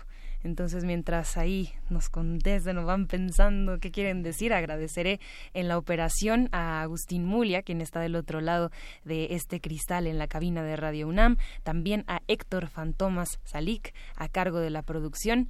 No nos queda más que, bueno, eh, invitarlos todos los viernes a este espacio radiofónico en Intersecciones de 9 a 10 de la noche. Seguiremos transmitiendo y adaptando los conciertos que originalmente teníamos en la sala Julián Carrillo, pero también... Eh, eh, dándoles este espacio y esta voz aquí en Radio Universidad eh, en estos conciertos de nuevo viernes a las 9 de la noche. Se despide de ustedes Montserrat Muñoz, no sin antes eh, volver con nuestros invitados para que firmen con su voz. Así que Martín, ¿qué es lo más emocionante, lo más personal de ti con el instrumento? En este caso todos son guitarras. Mm. No sé, en, realidad, em, en, en, mi caso, yo crecí estudiando guitarra y piano al mismo tiempo. Y cuando me decidí por la guitarra, en realidad nada más fue porque no podía imaginarme hacer, hacer otra cosa, ¿no? Era donde me sentía más cómodo. Y yo creo que hoy en día, no, no, no sé mm, si a todos les pasa lo mismo, pero mm, este, la guitarra ha crecido mucho en los últimos años y cada vez tiene más posibilidades, entonces sobre todo en un ensamble como este nos sentimos muy, bueno, yo me siento muy contento con, con este instrumento cada quien con cada cual. Andrés. Ah, antes que nada, muchas gracias, Monse, por la invitación. A ustedes. Y muchas gracias también al equipo que está en los controles. Mm, pues es un privilegio enorme poder dedicarse a la música y en particular con este ensamble porque el trabajo es entre amigos y colegas y es una oportunidad increíble para explorar otro tipo de música que quizás normalmente uno solo no haría. Carlos. Em, bueno, en mi caso la relación con el instrumento fue amor a primera vista o a primera oída, ¿no? Eh, yo me sentí seducido por la guitarra eh, desde el principio, ¿no? Por su, por sus sonidos, sus texturas. En el caso del ensamble Muebles es una faceta interesante porque eh, todos nosotros tenemos una carrera como guitarristas clásicos convencionales, tradicionales, paréntesis bastante jóvenes.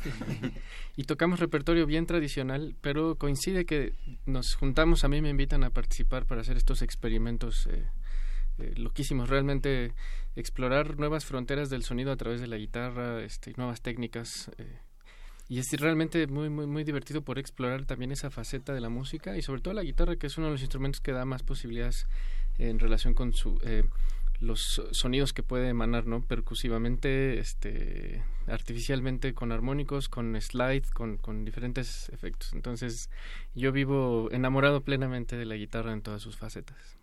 Qué hermoso. Eh, bueno, pues yo también me siento, me siento muy contento tanto con el ensamble como con el instrumento.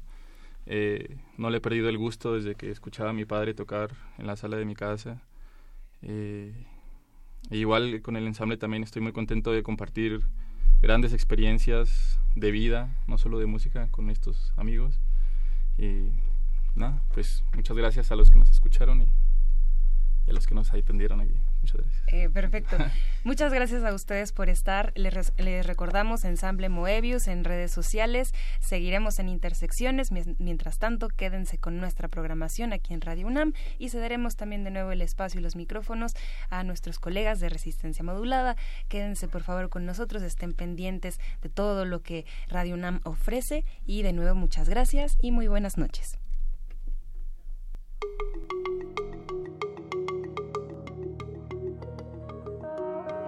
Los sonidos se mezclan. Coinciden. Engendran música para la vida. Festival Intersecciones. Encuentros sonoros de Radio UNAM.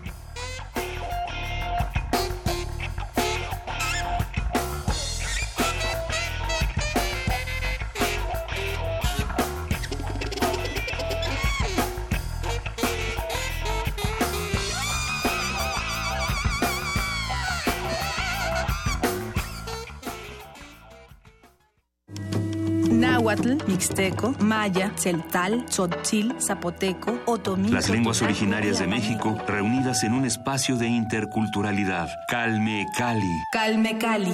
Acompáñanos a conocer las diferentes culturas indígenas de nuestro país en voz de sus hablantes. Todos los jueves a las 10 de la mañana. Retransmisión domingo 15.30 horas. Por el 96.1 de FM. Radio UNAM. Ballets de todos los tiempos. Música medieval, barroca, moderna. Los sonidos que hacen mover al cuerpo en un solo programa. Diáspora de la danza, lunes a viernes a las 6.40 de la mañana y su retransmisión a las 3 de la tarde. Por el 96.1 de FM. Radio UNAM.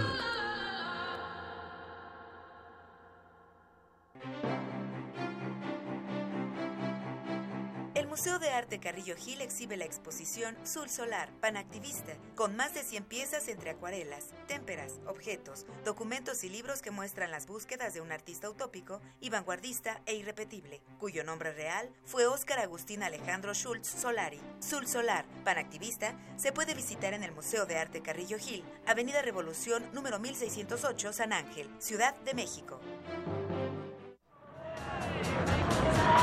Los sonidos nos remiten a situaciones, abonan el pasado. El sonido, la música, alimentan el recuerdo. Festival Música contra el Olvido. Salsa, rock, jazz, ska, folclore, música experimental. Del 6 al 8 de octubre Consulta sedes y programación en www.comunidad.cultura.unam.mx diagonal Música contra Olvido. Celebremos la vida, la hermandad y la tolerancia en el Día Internacional de la Música a 50 años del movimiento estudiantil de 1968. Invita Cultura UNAM.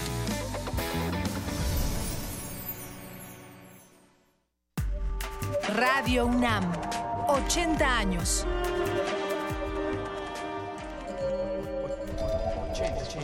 80. Radio UNAM. 80 años. Experiencia sonora. Difunde.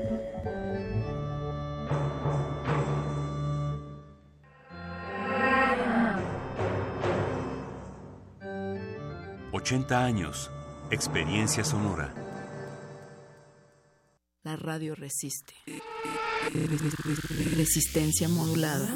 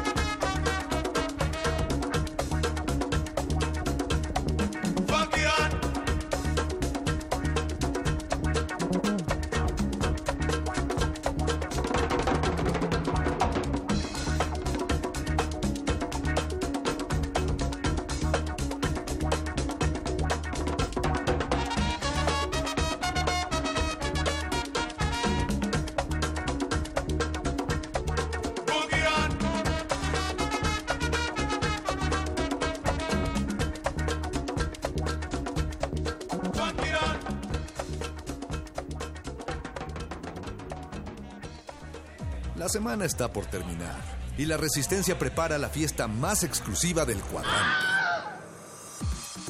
No tienes que hacer fila. Tus oídos tienen un pase VIP.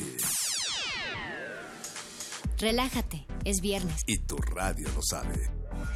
El Buscapiés. Tú eres el alma de la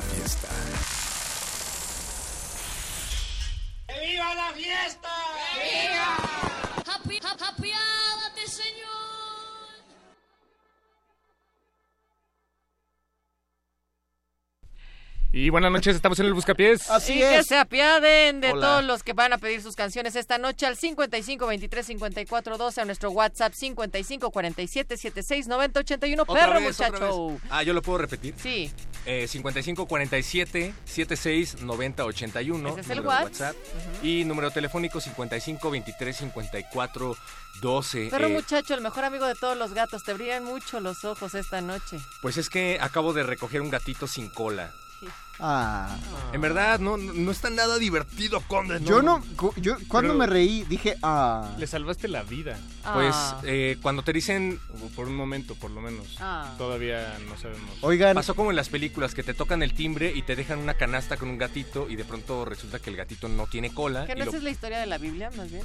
eh, puede ser uno de los pasajes. No, ¿Una Natalia, lo dejan, lo dejan en el río, a Moisés lo dejaron en Pero el no río. Moisés. No cometas herejías.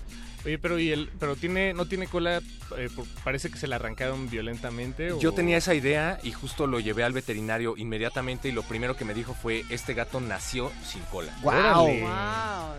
Deberías es problemático. como la historia de la Biblia. Es como... eh, imagínate porque Moisés que, nació sin cola. imagínate que los, eh, los, los tíos de Clark Kent, de Superman, no lo hubieran... Llevado al veterinario. No, lo hubieran acogido que no en, tenía en cola. su hogar. Eran sus papás, no sus tíos. ¿Eran sus papás? Eran sus Eh, papás. no, los tíos son los de Peter Parker. Exactamente. Sí, sí. Perdón, perdón, papás. perdón, perdón. Pues en lo que resolvemos el problema de los parásitos que sí tiene, eh, vamos a decidir si ustedes, queridos radioescuchas, adoptarían un gato sin cola. Si ustedes, queridos radioescuchas, adoptarían un gato sin cola, por favor, no duden en ponerse en contacto con el buscapiés. No, no, A ver, pero, que pero aquí lo lo, que que, no es estás que- aclarando es una cosa. O sea, tú estás haciendo una votación para que para que voten si tú deberías de adoptar a un gato sin cola o lo que quieres hacer es ponerlo a disposición de la No, resistencia ponerlo- para que ellos lo adopten. Ponerlo, a, que se lo lleven, sí, ponerlo a disposición porque Ah. lo que no saben es que la casa del Quede perro ya está llena. Ya hay Sí. 37 gatitos Sí, adentro le de dicen casa el del señor, perro. eh, es el perro, el señor de los gatos. El perro loco de los gatos. Y Ya- la verdad es que a mí me gusta mucho tener muchos gatitos, pero la verdad es que, queridos radioescuchas, con la nueva reforma eh, a los impuestos, ustedes saben que las mascotas, según Peña Nieto, son artículos de lujo, entonces Ya tiene impuesto agravado el un- alimento. un gato más y además damnificado no sería tan grato como para algunos de ustedes. ¿Podemos regalar ese gatito en vía WhatsApp de resistencia modulada? ¿Se vale usar este medio para, para eso? Oigan, pero tenemos que No sé, confirmar a que, Benito, que a la casa a la que se a va es apta para No, que tengan un buen manden, gatito. manden una foto de su casa para ver si tienen todas las cualidades de para conservar un gatito sin cola. WhatsApp 5547769081 47769081. Ya alguien rompió récord de WhatsApp porque Fátima Narváez nos escribió Ah, Fátima. desde Oli. hace eh, ¿Cuánto? Cuatro minutos. Dice, hola resistentes, ahora sí llegué desde el comienzo de esta excelente sección. Ya anduve ausente varias semanas. Les voy a pedir una rola relax. ¿Cuál, Me cuál? quiero a mí de la casa Usher. Pide. Y también nos está escribiendo... eh, Conde, Fátima, desde nos- que... Es que lo que tú no sabes es que recibimos una llamada ah, ahorita hace unos momentos ok. y de Jorge Hernández de la Cuauhtémoc. Ah, que la- quiere un gato. Perdón, Conde, No, pero... él quiere- Perdón, Fátima, No. pero si Él quiere una canción. Y llaman, eh, se les va a dar prioridad. Ah, ¿qué canción quiere, Paco? Pero si quiere un gato también se lo podemos dar. Gato ¿Sí? y canción. ¿Qué otra radio les da eso? Vamos a escuchar Bombay de El Guincho a petición de Jorge desde la Cuauhtémoc. Ajá, y regresamos con las peticiones que se van acumulando. Recuerden 55 23 54 12 la línea en cabina y 5547 76 90 81 nuestro WhatsApp. Busca pies. ¡Viva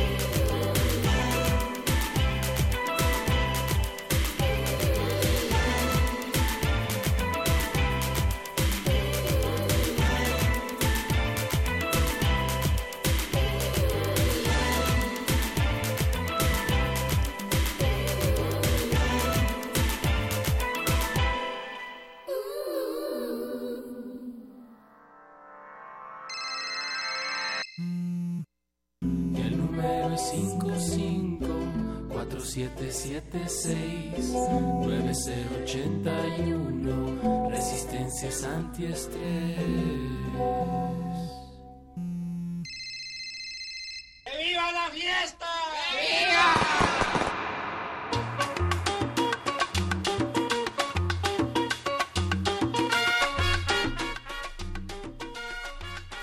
El Zarco, que hace ocho días estaba escogiendo frijoles y nos mandó una foto de cómo escogía frijoles. Hola, Zarco. Wow. Nos acaba de escribir, buena noche, ya que sus compas de la mañana me dejaron con las ganas. Pónganse en Rebel Rebel de Bowie.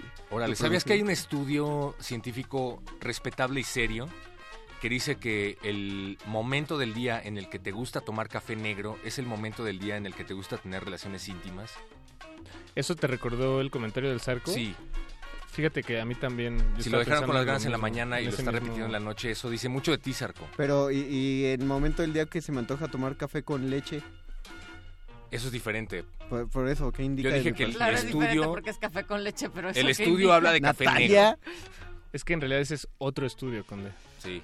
Oigan, pues escríbanos también en arroba R modulada, Facebook Resistencia Modulada, pero lo que quisiéramos es escuchar sus historias esta noche, que nos llamen a la cabina al 55235412 y nos digan qué están haciendo, cómo también ustedes están llenándose de algunas actividades para empezar a alivianarse después de estos días difíciles. Eso sería bueno, o sea, porque también empezamos a buscar otras actividades, vemos que las que también algunos eventos culturales están regresando a la programación. ¿Ustedes qué andan haciendo en ese sentido? Y existen muchas personas que todavía siguen, eh, pues bueno, buscando formas de encontrar ayuda, formas sí. de transmitir información para personas que no necesariamente están damnificadas, pero que sí están buscando nuevo hogar o que están encontrándose con que su hogar ha sido dañado. Entonces, pues también se vale que utilicen esos micrófonos para brindar información. Justamente a- a- antes de las 6 de la tarde nos llegó, o sea, minutos antes de las 6 de la tarde nos llegó un WhatsApp de una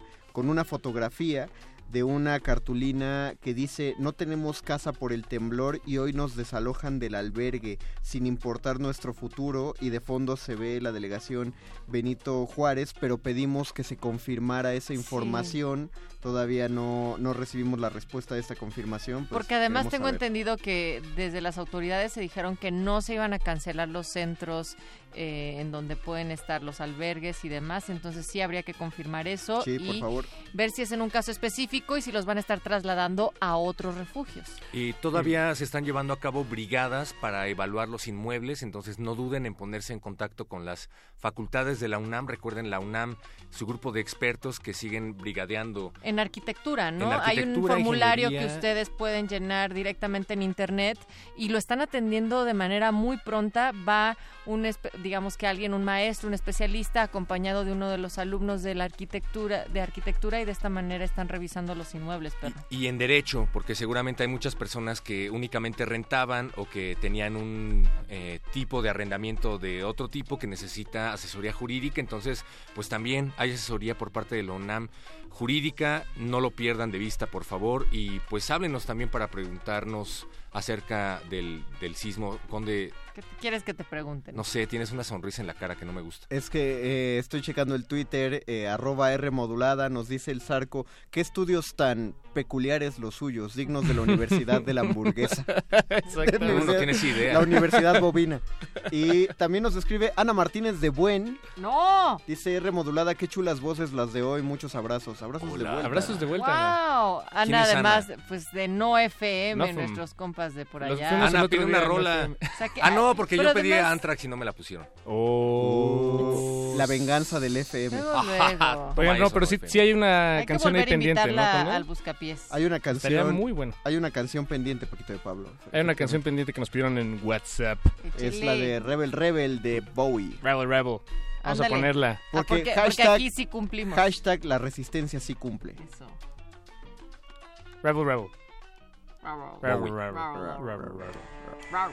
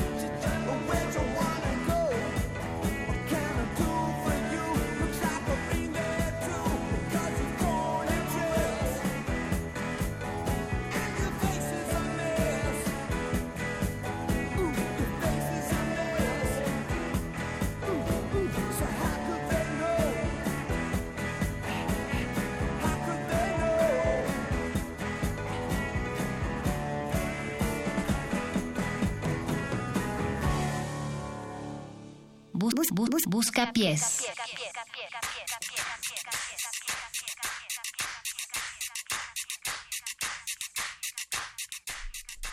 Y estamos de vuelta. Pensaron Yo que solo- iba a gritar. Solo quería decir que chimurenga es una palabra que significa en un lenguaje olvidado lucha revolucionaria y que tiene términos históricos específicos, pero... eh, Gracias. No voy a Gracias. andar al respecto, solo quería Era- dejarlo sobre la mesa. Era lo que quería, era lo- justo lo que estaba pensando. Yo, yo también, Paco. ¿Por qué? eh? No es de lo que nos Estamos estábamos conectados. preguntando. ¿Qué significará chimurenga? Chimurenga. Chimurenga. Suena como a un panquecito. No, suena como a Oh. lucha revolucionaria, a resistencia, Paco de No, Pablo. eso es lo que es, pero a lo que suena. A negritud. Como un burrito norteño. Chimurenga. Ajá, Como como un burrito, ándale. Ajá, chimichanga con chimurenga. A resistencia indígena, a negritud y a problemas con el gobierno de Zimbabue, que tienen que ver con la esclavitud. Claro, es eso un es lo término muy es. serio. Sí, y no, claro. piénsalo. Y ustedes Esta en lo pendiéndolo pensaría. al lado de las chimichangas. Oh. Shame on you, muchachos. Perdón. Lo siento, Conde. ¿Puedo arreglarlo con, con una canción? Puedes arreglarlo con una canción. Nos escribió, eh, nos dicen en WhatsApp, buenas noches. Felicidades, gracias por su trabajo, excelente. Cuenten con dos bolsitas de café, de los mejores cafés de Coatepec, Veracruz. Desde acá, Eduardo Moncada. Ah, saludos, Eduardo. Oh, bien. Saludos. Yo me encantaría probar ese café. A mí me gustaría que nos escribieran para preguntarnos acerca de música panafricana, acerca de música eh, de resistencia indígena y de resistencia en torno a la esclavitud. Ha habido muchos haitianos que se quedaron varados en México antes de que los sismos acapararan las noticias. Una de las eh, grandes noticias que acaparaban los medios masivos tenía que ver con el hecho de los haitianos que quedaban varados aquí en México y que no pudieron llegar a la frontera debido a las políticas migratorias de la actual administración estadounidense y que han tenido que hacer sus propias casas con sus propias manos aquí en México y trabajar. Y pensar también que esto de la migración eh, haitiana en México no es reciente, no es que solamente a partir del sismo, sino que también por factores económicos, sociales, han estado acá en México desde hace un buen rato, aquí en la Ciudad de México también. Ese fue el momento cultural de parte de Perro No, Muchacho pero, pero esto que estás diciendo, perro muchacho, pues tiene sentido y resuena mucho con la resistencia y pues hay que hacer algo, hay que resonarlo en otros espacios. Me gustaría decirles a todos lo que vamos a tener el domingo. Resistencia Modulada va a ser una puesta en escena que tiene que ver con todo esto que estamos desarrollando. Tengan en cuenta que se está llevando a cabo desde hace mucho tiempo, así es que pues estén pendientes, lo vamos a estar anunciando a través de nuestras redes sociales, pero vamos a estar presentes en la lucha chimurenga, porque Su- su- suena demasiado misterioso todo. Ya no Yo lo puedo- sé. No puedo esperar a la gran revelación de redes sociales de resistencia modulada. pues es que no lo podemos dar así nada más, No, porque no, tenemos por que esperar a que la gente se quede eh, al final de la emisión. No, no, por eso, por eso ya no, no puedo esperar de esto. Nos escribe 1536 y dice, hola compis, buenas noches. Díganle hola muchachos. Ah, hola. Hola, Hola, compis. Ese- ese tuit está igual de misterioso. Dijo, ¿podrían poner There's Nothing Holding Me Back de Shawn Mendes? Porfa, ha sido un día difícil. No. Dinos, Claro que sí. Dinos 1536, ¿por qué ha sido un día difícil? ¿Qué te pasó?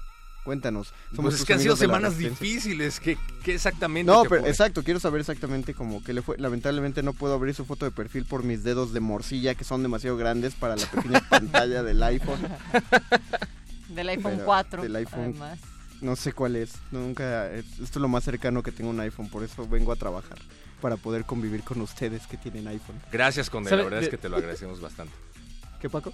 Eh, ¿que- ¿Hay alguien en el teléfono? Ah, no, no, no, que nos llamen, llámenos Ah, al que nos 55. llamen al teléfono. sí, llámenos al teléfono 55 23 54 12. Díganos qué cosas están haciendo también para alivianarse, para empezar a relajarse un poco después de estos días tan difíciles. Y también más WhatsApps al 5547769081. No se olviden que tenemos pendiente por ahí también la rola de nuestra querida Fátima Narváez. También queríamos decirles que esta noche originalmente iba a ser una fiesta disco. Queríamos hacer un duelo disco, a ver quién entre Paquito de Pablo y yo poníamos las mejores canciones disco y queríamos Pero la que se tenían que sumaran. bailar, o sea, Sí, sí, sí como- Y justo queríamos que se sumaran al equipo de cada uno poniéndonos el hashtag Team Paco o Team Mago, según a quién querían apoyar entre nosotros dos en el duelo disco. Pero ya ven como siempre el perro se pone serio y se pone a hablar de otras cosas mucho más densas, entonces hemos cancelado ese duelo para Ah. hablar sobre la palabra chimurenga. ¿Qué, qué más estás viendo a propósito de Chimurenga, perro? Eh, me gustaría decirlo después del corte, si no les importa, porque hay muchísimas peticiones musicales y nunca las ponemos completas. Ah, es cierto, entonces... Eh, bueno, pues tengo que bajar a la fonoteca de Radio Nam porque me, me quedé corto para... Pero de ese lado está dañado, Paco. ¿Estás seguro que quieres entrar ahí? Oh, ok. Oh, es cierto. Es- Pe- Voy a tener que ir por un casco antes, luego voy a ir a la fonoteca, pero antes vamos a poner este esta canción que pues tenemos aquí a la mano porque está en la conex- en la colección personal de, de Benito Taibo, de la que deja aquí en la cabina. Solo, Solo quiero aclarar que 1536 no dice que su problema es un problema de salud y remata con la moraleja valoren, valoren la salud, amigos. Oh. la valoraremos, Valorar. irá para ti directamente con todo el abrazo y la buena vibra de la Y resistencia. dinos tu nombre para poder enviarte los saludos personalizados. Paulina, ¿no? No, no, no, ¿No? es 1536, no, no ¿No nos Paulina? puso Bueno. nombre. Oigan, por favor, si Ahorita mandan vamos a ponerte eh, tu- tu especifiquen sus nombres, porque si no vamos a tener que balconear parte de sus números. Y cuando se vayan acumulando eh, a lo largo de las emisiones, probablemente alguien podría compilar el número completo y eso no lo queremos. No, no, no. Entonces manden un seudónimo o manden sus nombres, por favor. Bueno, pues La neta es que queremos saber sus nombres, eso es todo. Así es que escríbanos, llámenos, acá seguimos en el Buscapiés. ¿Dónde están ustedes? Esto es Bananarama. Buscapiés.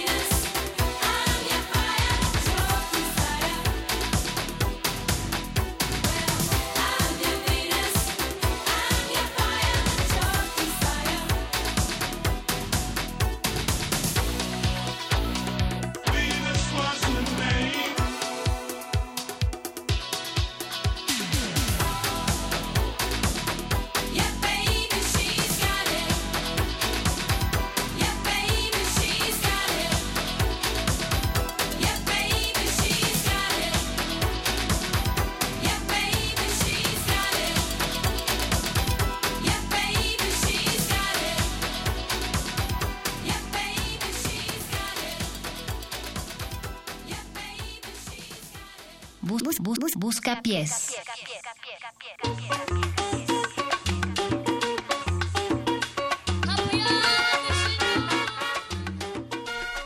Estamos recibiendo sus peticiones aquí en el Buscapiés. ¿Por qué cambias la voz cuando entras al aire, Paco?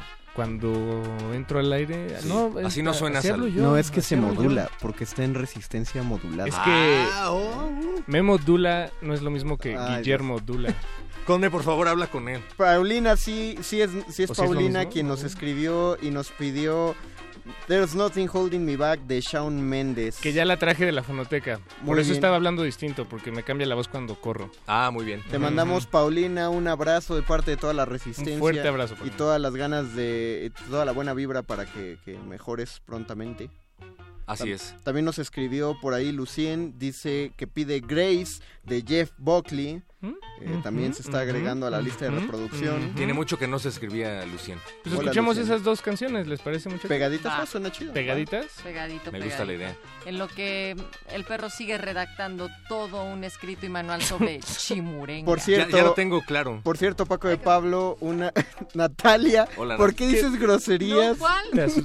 ¿De qué? en La grosería aquí es? Paco de Me Pablo. pellizqué. Bueno, la neta es que se me jaló uh, así un vellito del, del brazo, ¿sabes? Con la comisura del lente. por eso utilizas... Exactamente, Gracias, niño predicador. Paquito, te mandan a decir en WhatsApp, Paquito, eres lo mejor de resistencia modulada. Oh, no, me sonroja. Es tu mamá, No, ¿verdad? no, no, es Señora, ya no le escriba a Paco de Pablo durante Atentamente. Alicia Clayton. Oh, Alicia, saludos. Malicia Malicia, así se llama en Facebook. Y no hagas que todo el mundo la agregue. No, no, pero pues es- es- esa, esa parte sí es pública. 800 ¿no? solicitudes de ¿Estás de acuerdo, amistad Alicia? Bueno. Now. Eh, y Lucien nos manda rolas. Vamos a enlazarlas. No, pero, pero ya fuerte, tengo claro lo abrazo Chimurenga. para. Paulina. Lo de Chimuranga, dilo después. Sí, primero... Sigue esperamos al final. meditándolo. No, Primero- no al final, no al final. al- al- Serán palabras sabias. there's Nothing Holding Me Back. Directo para ti. Más que lo de chimurenga, ¿no? Pero, pero tienen que Paulina. ponerse al pendiente de Chimurenga. Sí. Va para ti. O Esto sea, va lo para único Pa- que esto- we're holding back es lo de chimurenga. Chimurenga en Muchachos, Google. Conde está tratando de construir un momento en el que No, le ya manda un se- abrazo se- radiofónico ¿sabes? a Paulina ¿Sabes? con Se, la acab- canción. se acabó, se, se mató el momento. Esto es para Paulina. Por lo de Sí. chimurenga. Chimurenga, Paulina, Chimurenga. Busca pies.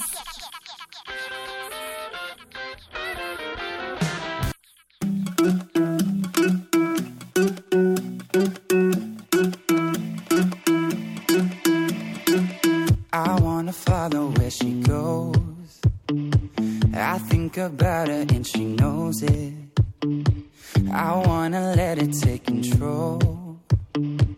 Cause every time that she gets close, yeah, she pulls me in enough to keep me guessing. Mm. And maybe I should stop and start confessing, confessing. Yeah. Been shaking. I love it when you go crazy. You take all my inhibitions, baby. There's nothing holding me back. You take me places that tear up my reputation, manipulate my decisions, baby. There's nothing holding me back.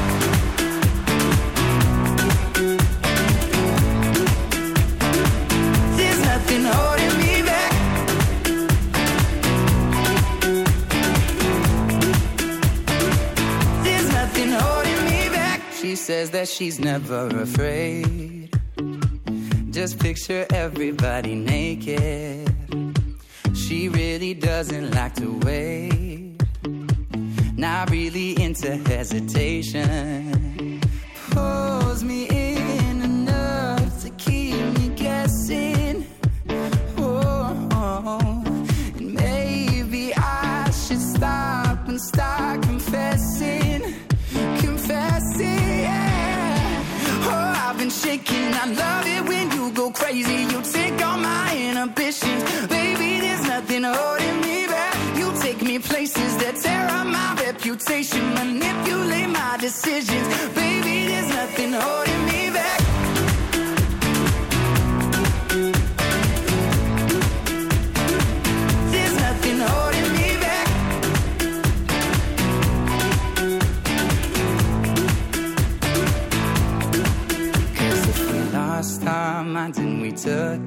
Too far, I know we'd be alright. I know we would be alright if you were by my side and we stumbled in the dark. I know we'd be alright. I know we would be alright. Cause if we lost our minds and we took it been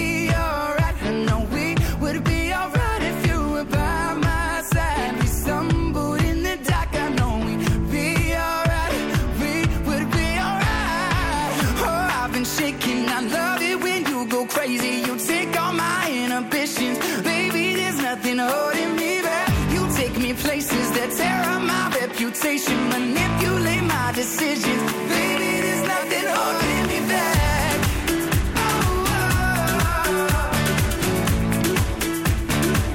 There's nothing holding me back. I feel so free when you're baby.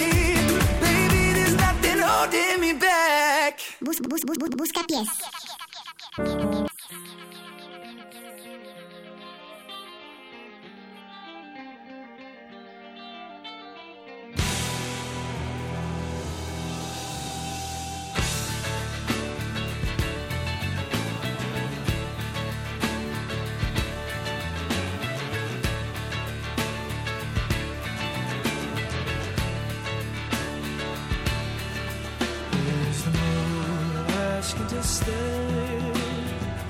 Long enough for the clouds to fly away? Oh, it's my time coming. I'm not afraid,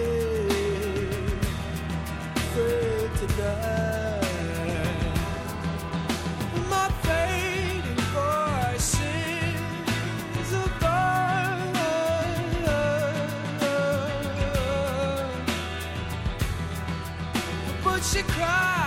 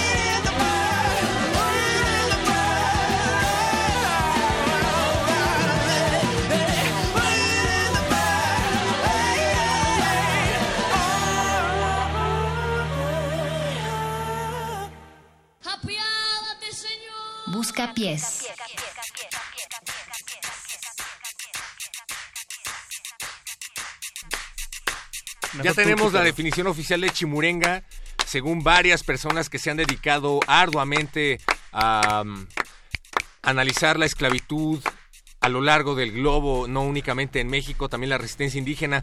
Pan African Space Station es una estación de radio creada por Chimurenga y funciona periódicamente en distintas sedes y ciudades. Una de estas sedes es el Museo Tamayo. Durante los dos meses que esta estación funcione en este museo, el Museo Tamayo, habrá un invitado local semanal que va a diseñar una programación que podrá escucharse vía streaming y que también podrá eh, ser presenciada directamente en la exposición. La siguiente semana, es decir, el próximo domingo a las 4 de la tarde, Resistencia Modulada hará una puesta en escena vía streaming en el Museo Tamayo con motivo de Chimurenga. Así es que por favor recuerden, Museo Tamayo, Resistencia Modulada, 4 de la tarde, próximo domingo. Están invitados todos. Puerta abierta para que lleguen. Y después las fechas donde Resistencia también estará presente dentro de este mismo proyecto es el 24 y el 25 de noviembre, perro. Así es, y recuerden, no únicamente estaremos presentes nosotros, Chimurenga es una plataforma con base mundial, está centrada en las relaciones entre escritura, arte y política que tienen que ver con la liberación y la panafricanez del mundo, así es que... Panafricanancia, perdón. Eso, sí. Entonces estén pendientes de todos los proyectos que se presentan ahí semanalmente en el Museo Tamayo, pero primordialmente del que presentará el próximo domingo Resistencia Modulada y en noviembre. Y ya nos llamaron al 55 23 54 12 desde otro estado de la República Mexicana, tal vez desde Sinaloa. ¿Será que el norte ha apuntado hacia estas frecuencias del 96.1? Hola, hola, buenas noches. Hola, buenas noches. Hola, ¿quién habla? Raúl García, Raúl García, Raúl. ¿desde dónde nos estás llamando? del norte, pero de la ciudad, Ándele, ¿en Ah. dónde? acá de la Gustavo Madero. Venga, Perdón, es que me confundí porque luego también nos llaman de Sinaloa otro Raúl. ¿A quién pero esperabas, Natalia? ¿Tenías una Pues cita? un Raúl, no, no, no, nuestro amigo Raúl que nos llama de Sinaloa también. Pero a ver, tú estás por allá en el norte de la ciudad, ¿qué andas haciendo esta noche? Raúl. Pues llegando de trabajar y ¿En qué trabajas, Raúl? trabajo una librería. Ah, órale. Oye, ¿y qué haces para medio sacudir el miedo, el espanto de los días pasados?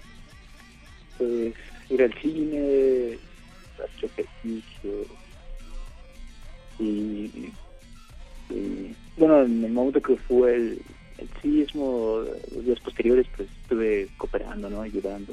Ah, ¿fuiste brigadista?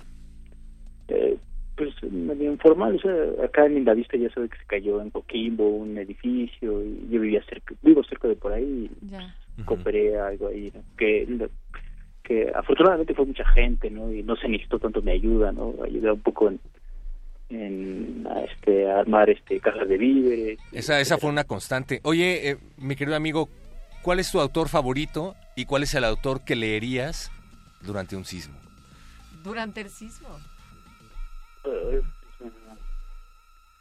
a mí me gusta mucho la novela histórica y pues tengo varios, ¿no? O sea, es que un autor favorito, ¿no? Uno, el que te venga ahorita a la mente. Es más, ¿qué estás leyendo ahorita? Exacto. Estaba leyendo noticias del Imperio de Fernando del Paso, ¿no? Que Ah, mira, Fernando del Paso y Noticias del Imperio. Es un libro que tiene mucho tiempo que, que no ojeo, ¿eh? Y lo haces Sí. regularmente. No, no, no, no, tiene años. Muy bien, me gusta la idea. Oye, mi querido amigo, ¿dónde está la librería en la que trabajas? ¿Te podemos encontrar en algún momento para que nos recomiendes alguna, algún autor? Ah, pues quería permanecer en el anonimato, mejor, ¿no? Eso, bueno, pero Es una librería ¿Qué te-. ¿qué te parece si nos haces esas consultas al aire acá en el Buscapiés? Nos puedes llamar para darnos recomendaciones literarias o a los muerdelenguas que transmiten los lunes y los miércoles a partir de las 8 de la noche. Mientras Así tanto, es, estaremos felices de tenerte. ¿qué rola te gustaría escuchar, mi querido Raúl? Pues me gustaría escuchar ah, la de Disco Samba, ¿no? De, Órale. de- de- que es clásica de las bodas, ¿no? Pero habían dicho que iban a que tenían pensado poner una un este hacer peticiones de música disco. ¿no? Ajá, iban a hacer un sí, sí, duelo sí. entre el Mago Conde y Paquito de Pablo PDP. Sí, me gustaría escuchar disco samba. Disco samba de las bodas. ¿Tú eres casado? Ah, No, no soy casado. ¿Por qué no? Eh, pues, por convicción, no, no, no creo en el matrimonio. Muy, bien. ¿Tiene- maldita- ¿Tienes novia? Maldita imposición social. Pero, pero ¿tienes novia? No, ahorita no, estoy soltero. ¿Tienes novio? No, que está solterón. Ah, ¿tienes perro? Sí, sí, tengo perro. ¿Cómo se llama tu perro? Se llama Onan. ¿Y es perro perro o perro Onan. muchacho también? O sea, ¿Onan? Es perro. ¿Se llama Onan? Pues es Onasis, Onan. Ah, Ah, ah, ok. dije- ¿Y, y no te gustaría tener un Perdón. perro llamado Onan? Iba, iba a ser un chiste entre la soltería y el onanismo, pero no puedo. Pero perdón, estamos en radio pública y eso no se puede hacer con-. Muchachos, Eh, ya tengo aquí la canción de Disco Samba. Si Ah, bien, entonces, eh, nos lo permiten, estaría bien. Pues preséntala, Raúl, para que la presentes con toda tu actitud y alegría y que empiece a sonar. Preséntala como si vendieras un libro. Bueno, aquí vamos a escuchar disco samba, que es una rola clásica de, de, de bodas, pero que alegra la vida de todos. Eso, échale Vendido. play, échale play, Paquito. Gracias. Bye. Gracias.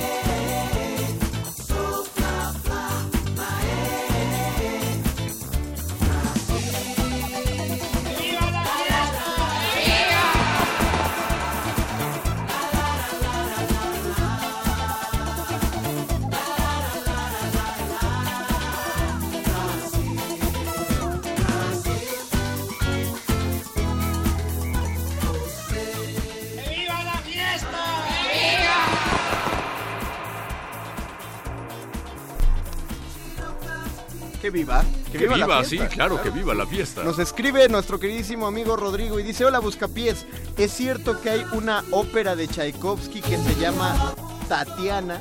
La pregunta es, ¿hay una canción de Tatiana que se llame Tchaikovsky? También. Piénsalo, sí, claro, seguramente. Ambas, ambas. Sí, y te la dedicamos, mi querido Rodrigo, a compensación de que esta noche no nos hiciste una petición.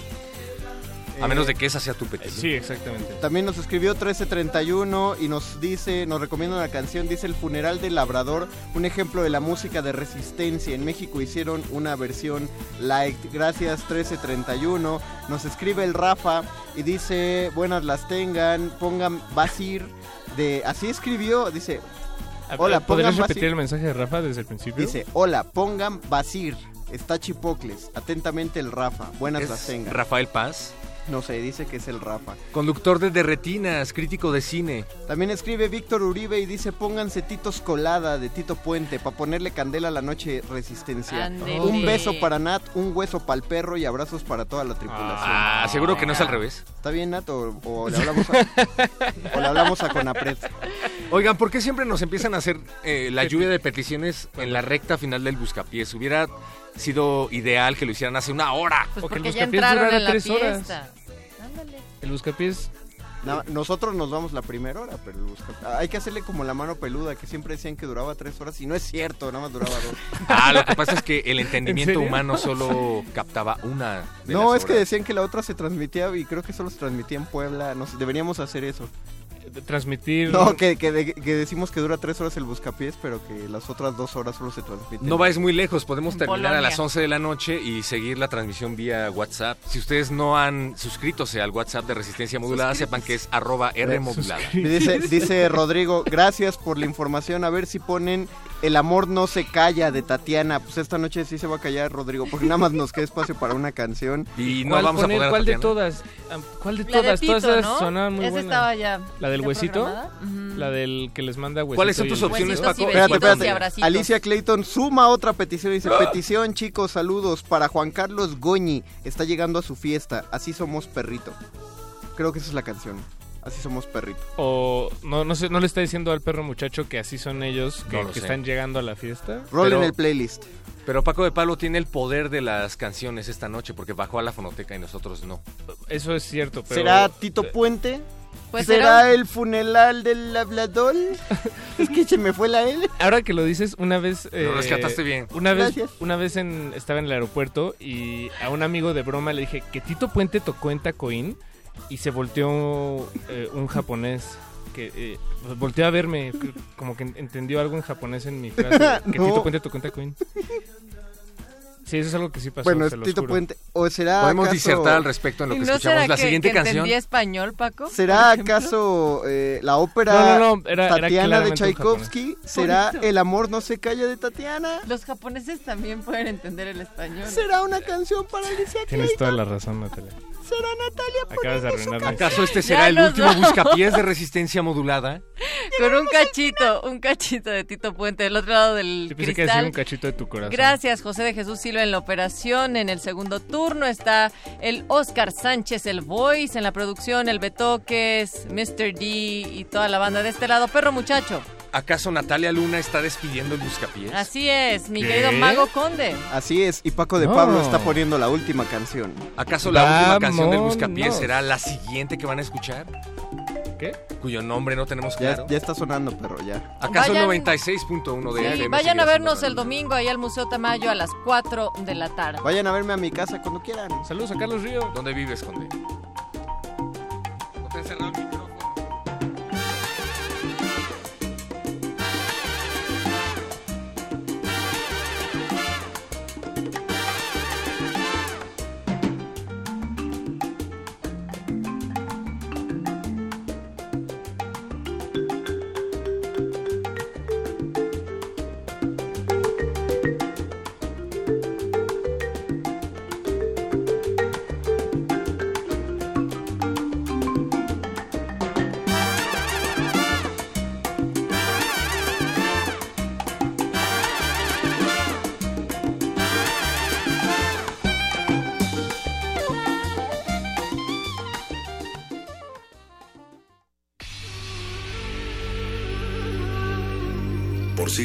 nos hemos hecho escuchar. Nacimos como parte de esa inmensa mayoría. Hablar, Escuchar. debatir, proponer, cuestionar. Está en nuestra naturaleza. Seamos instrumentos de Usamos el sonido porque atraviesa obstáculos. Muros, fronteras. Nosotros somos la resistencia.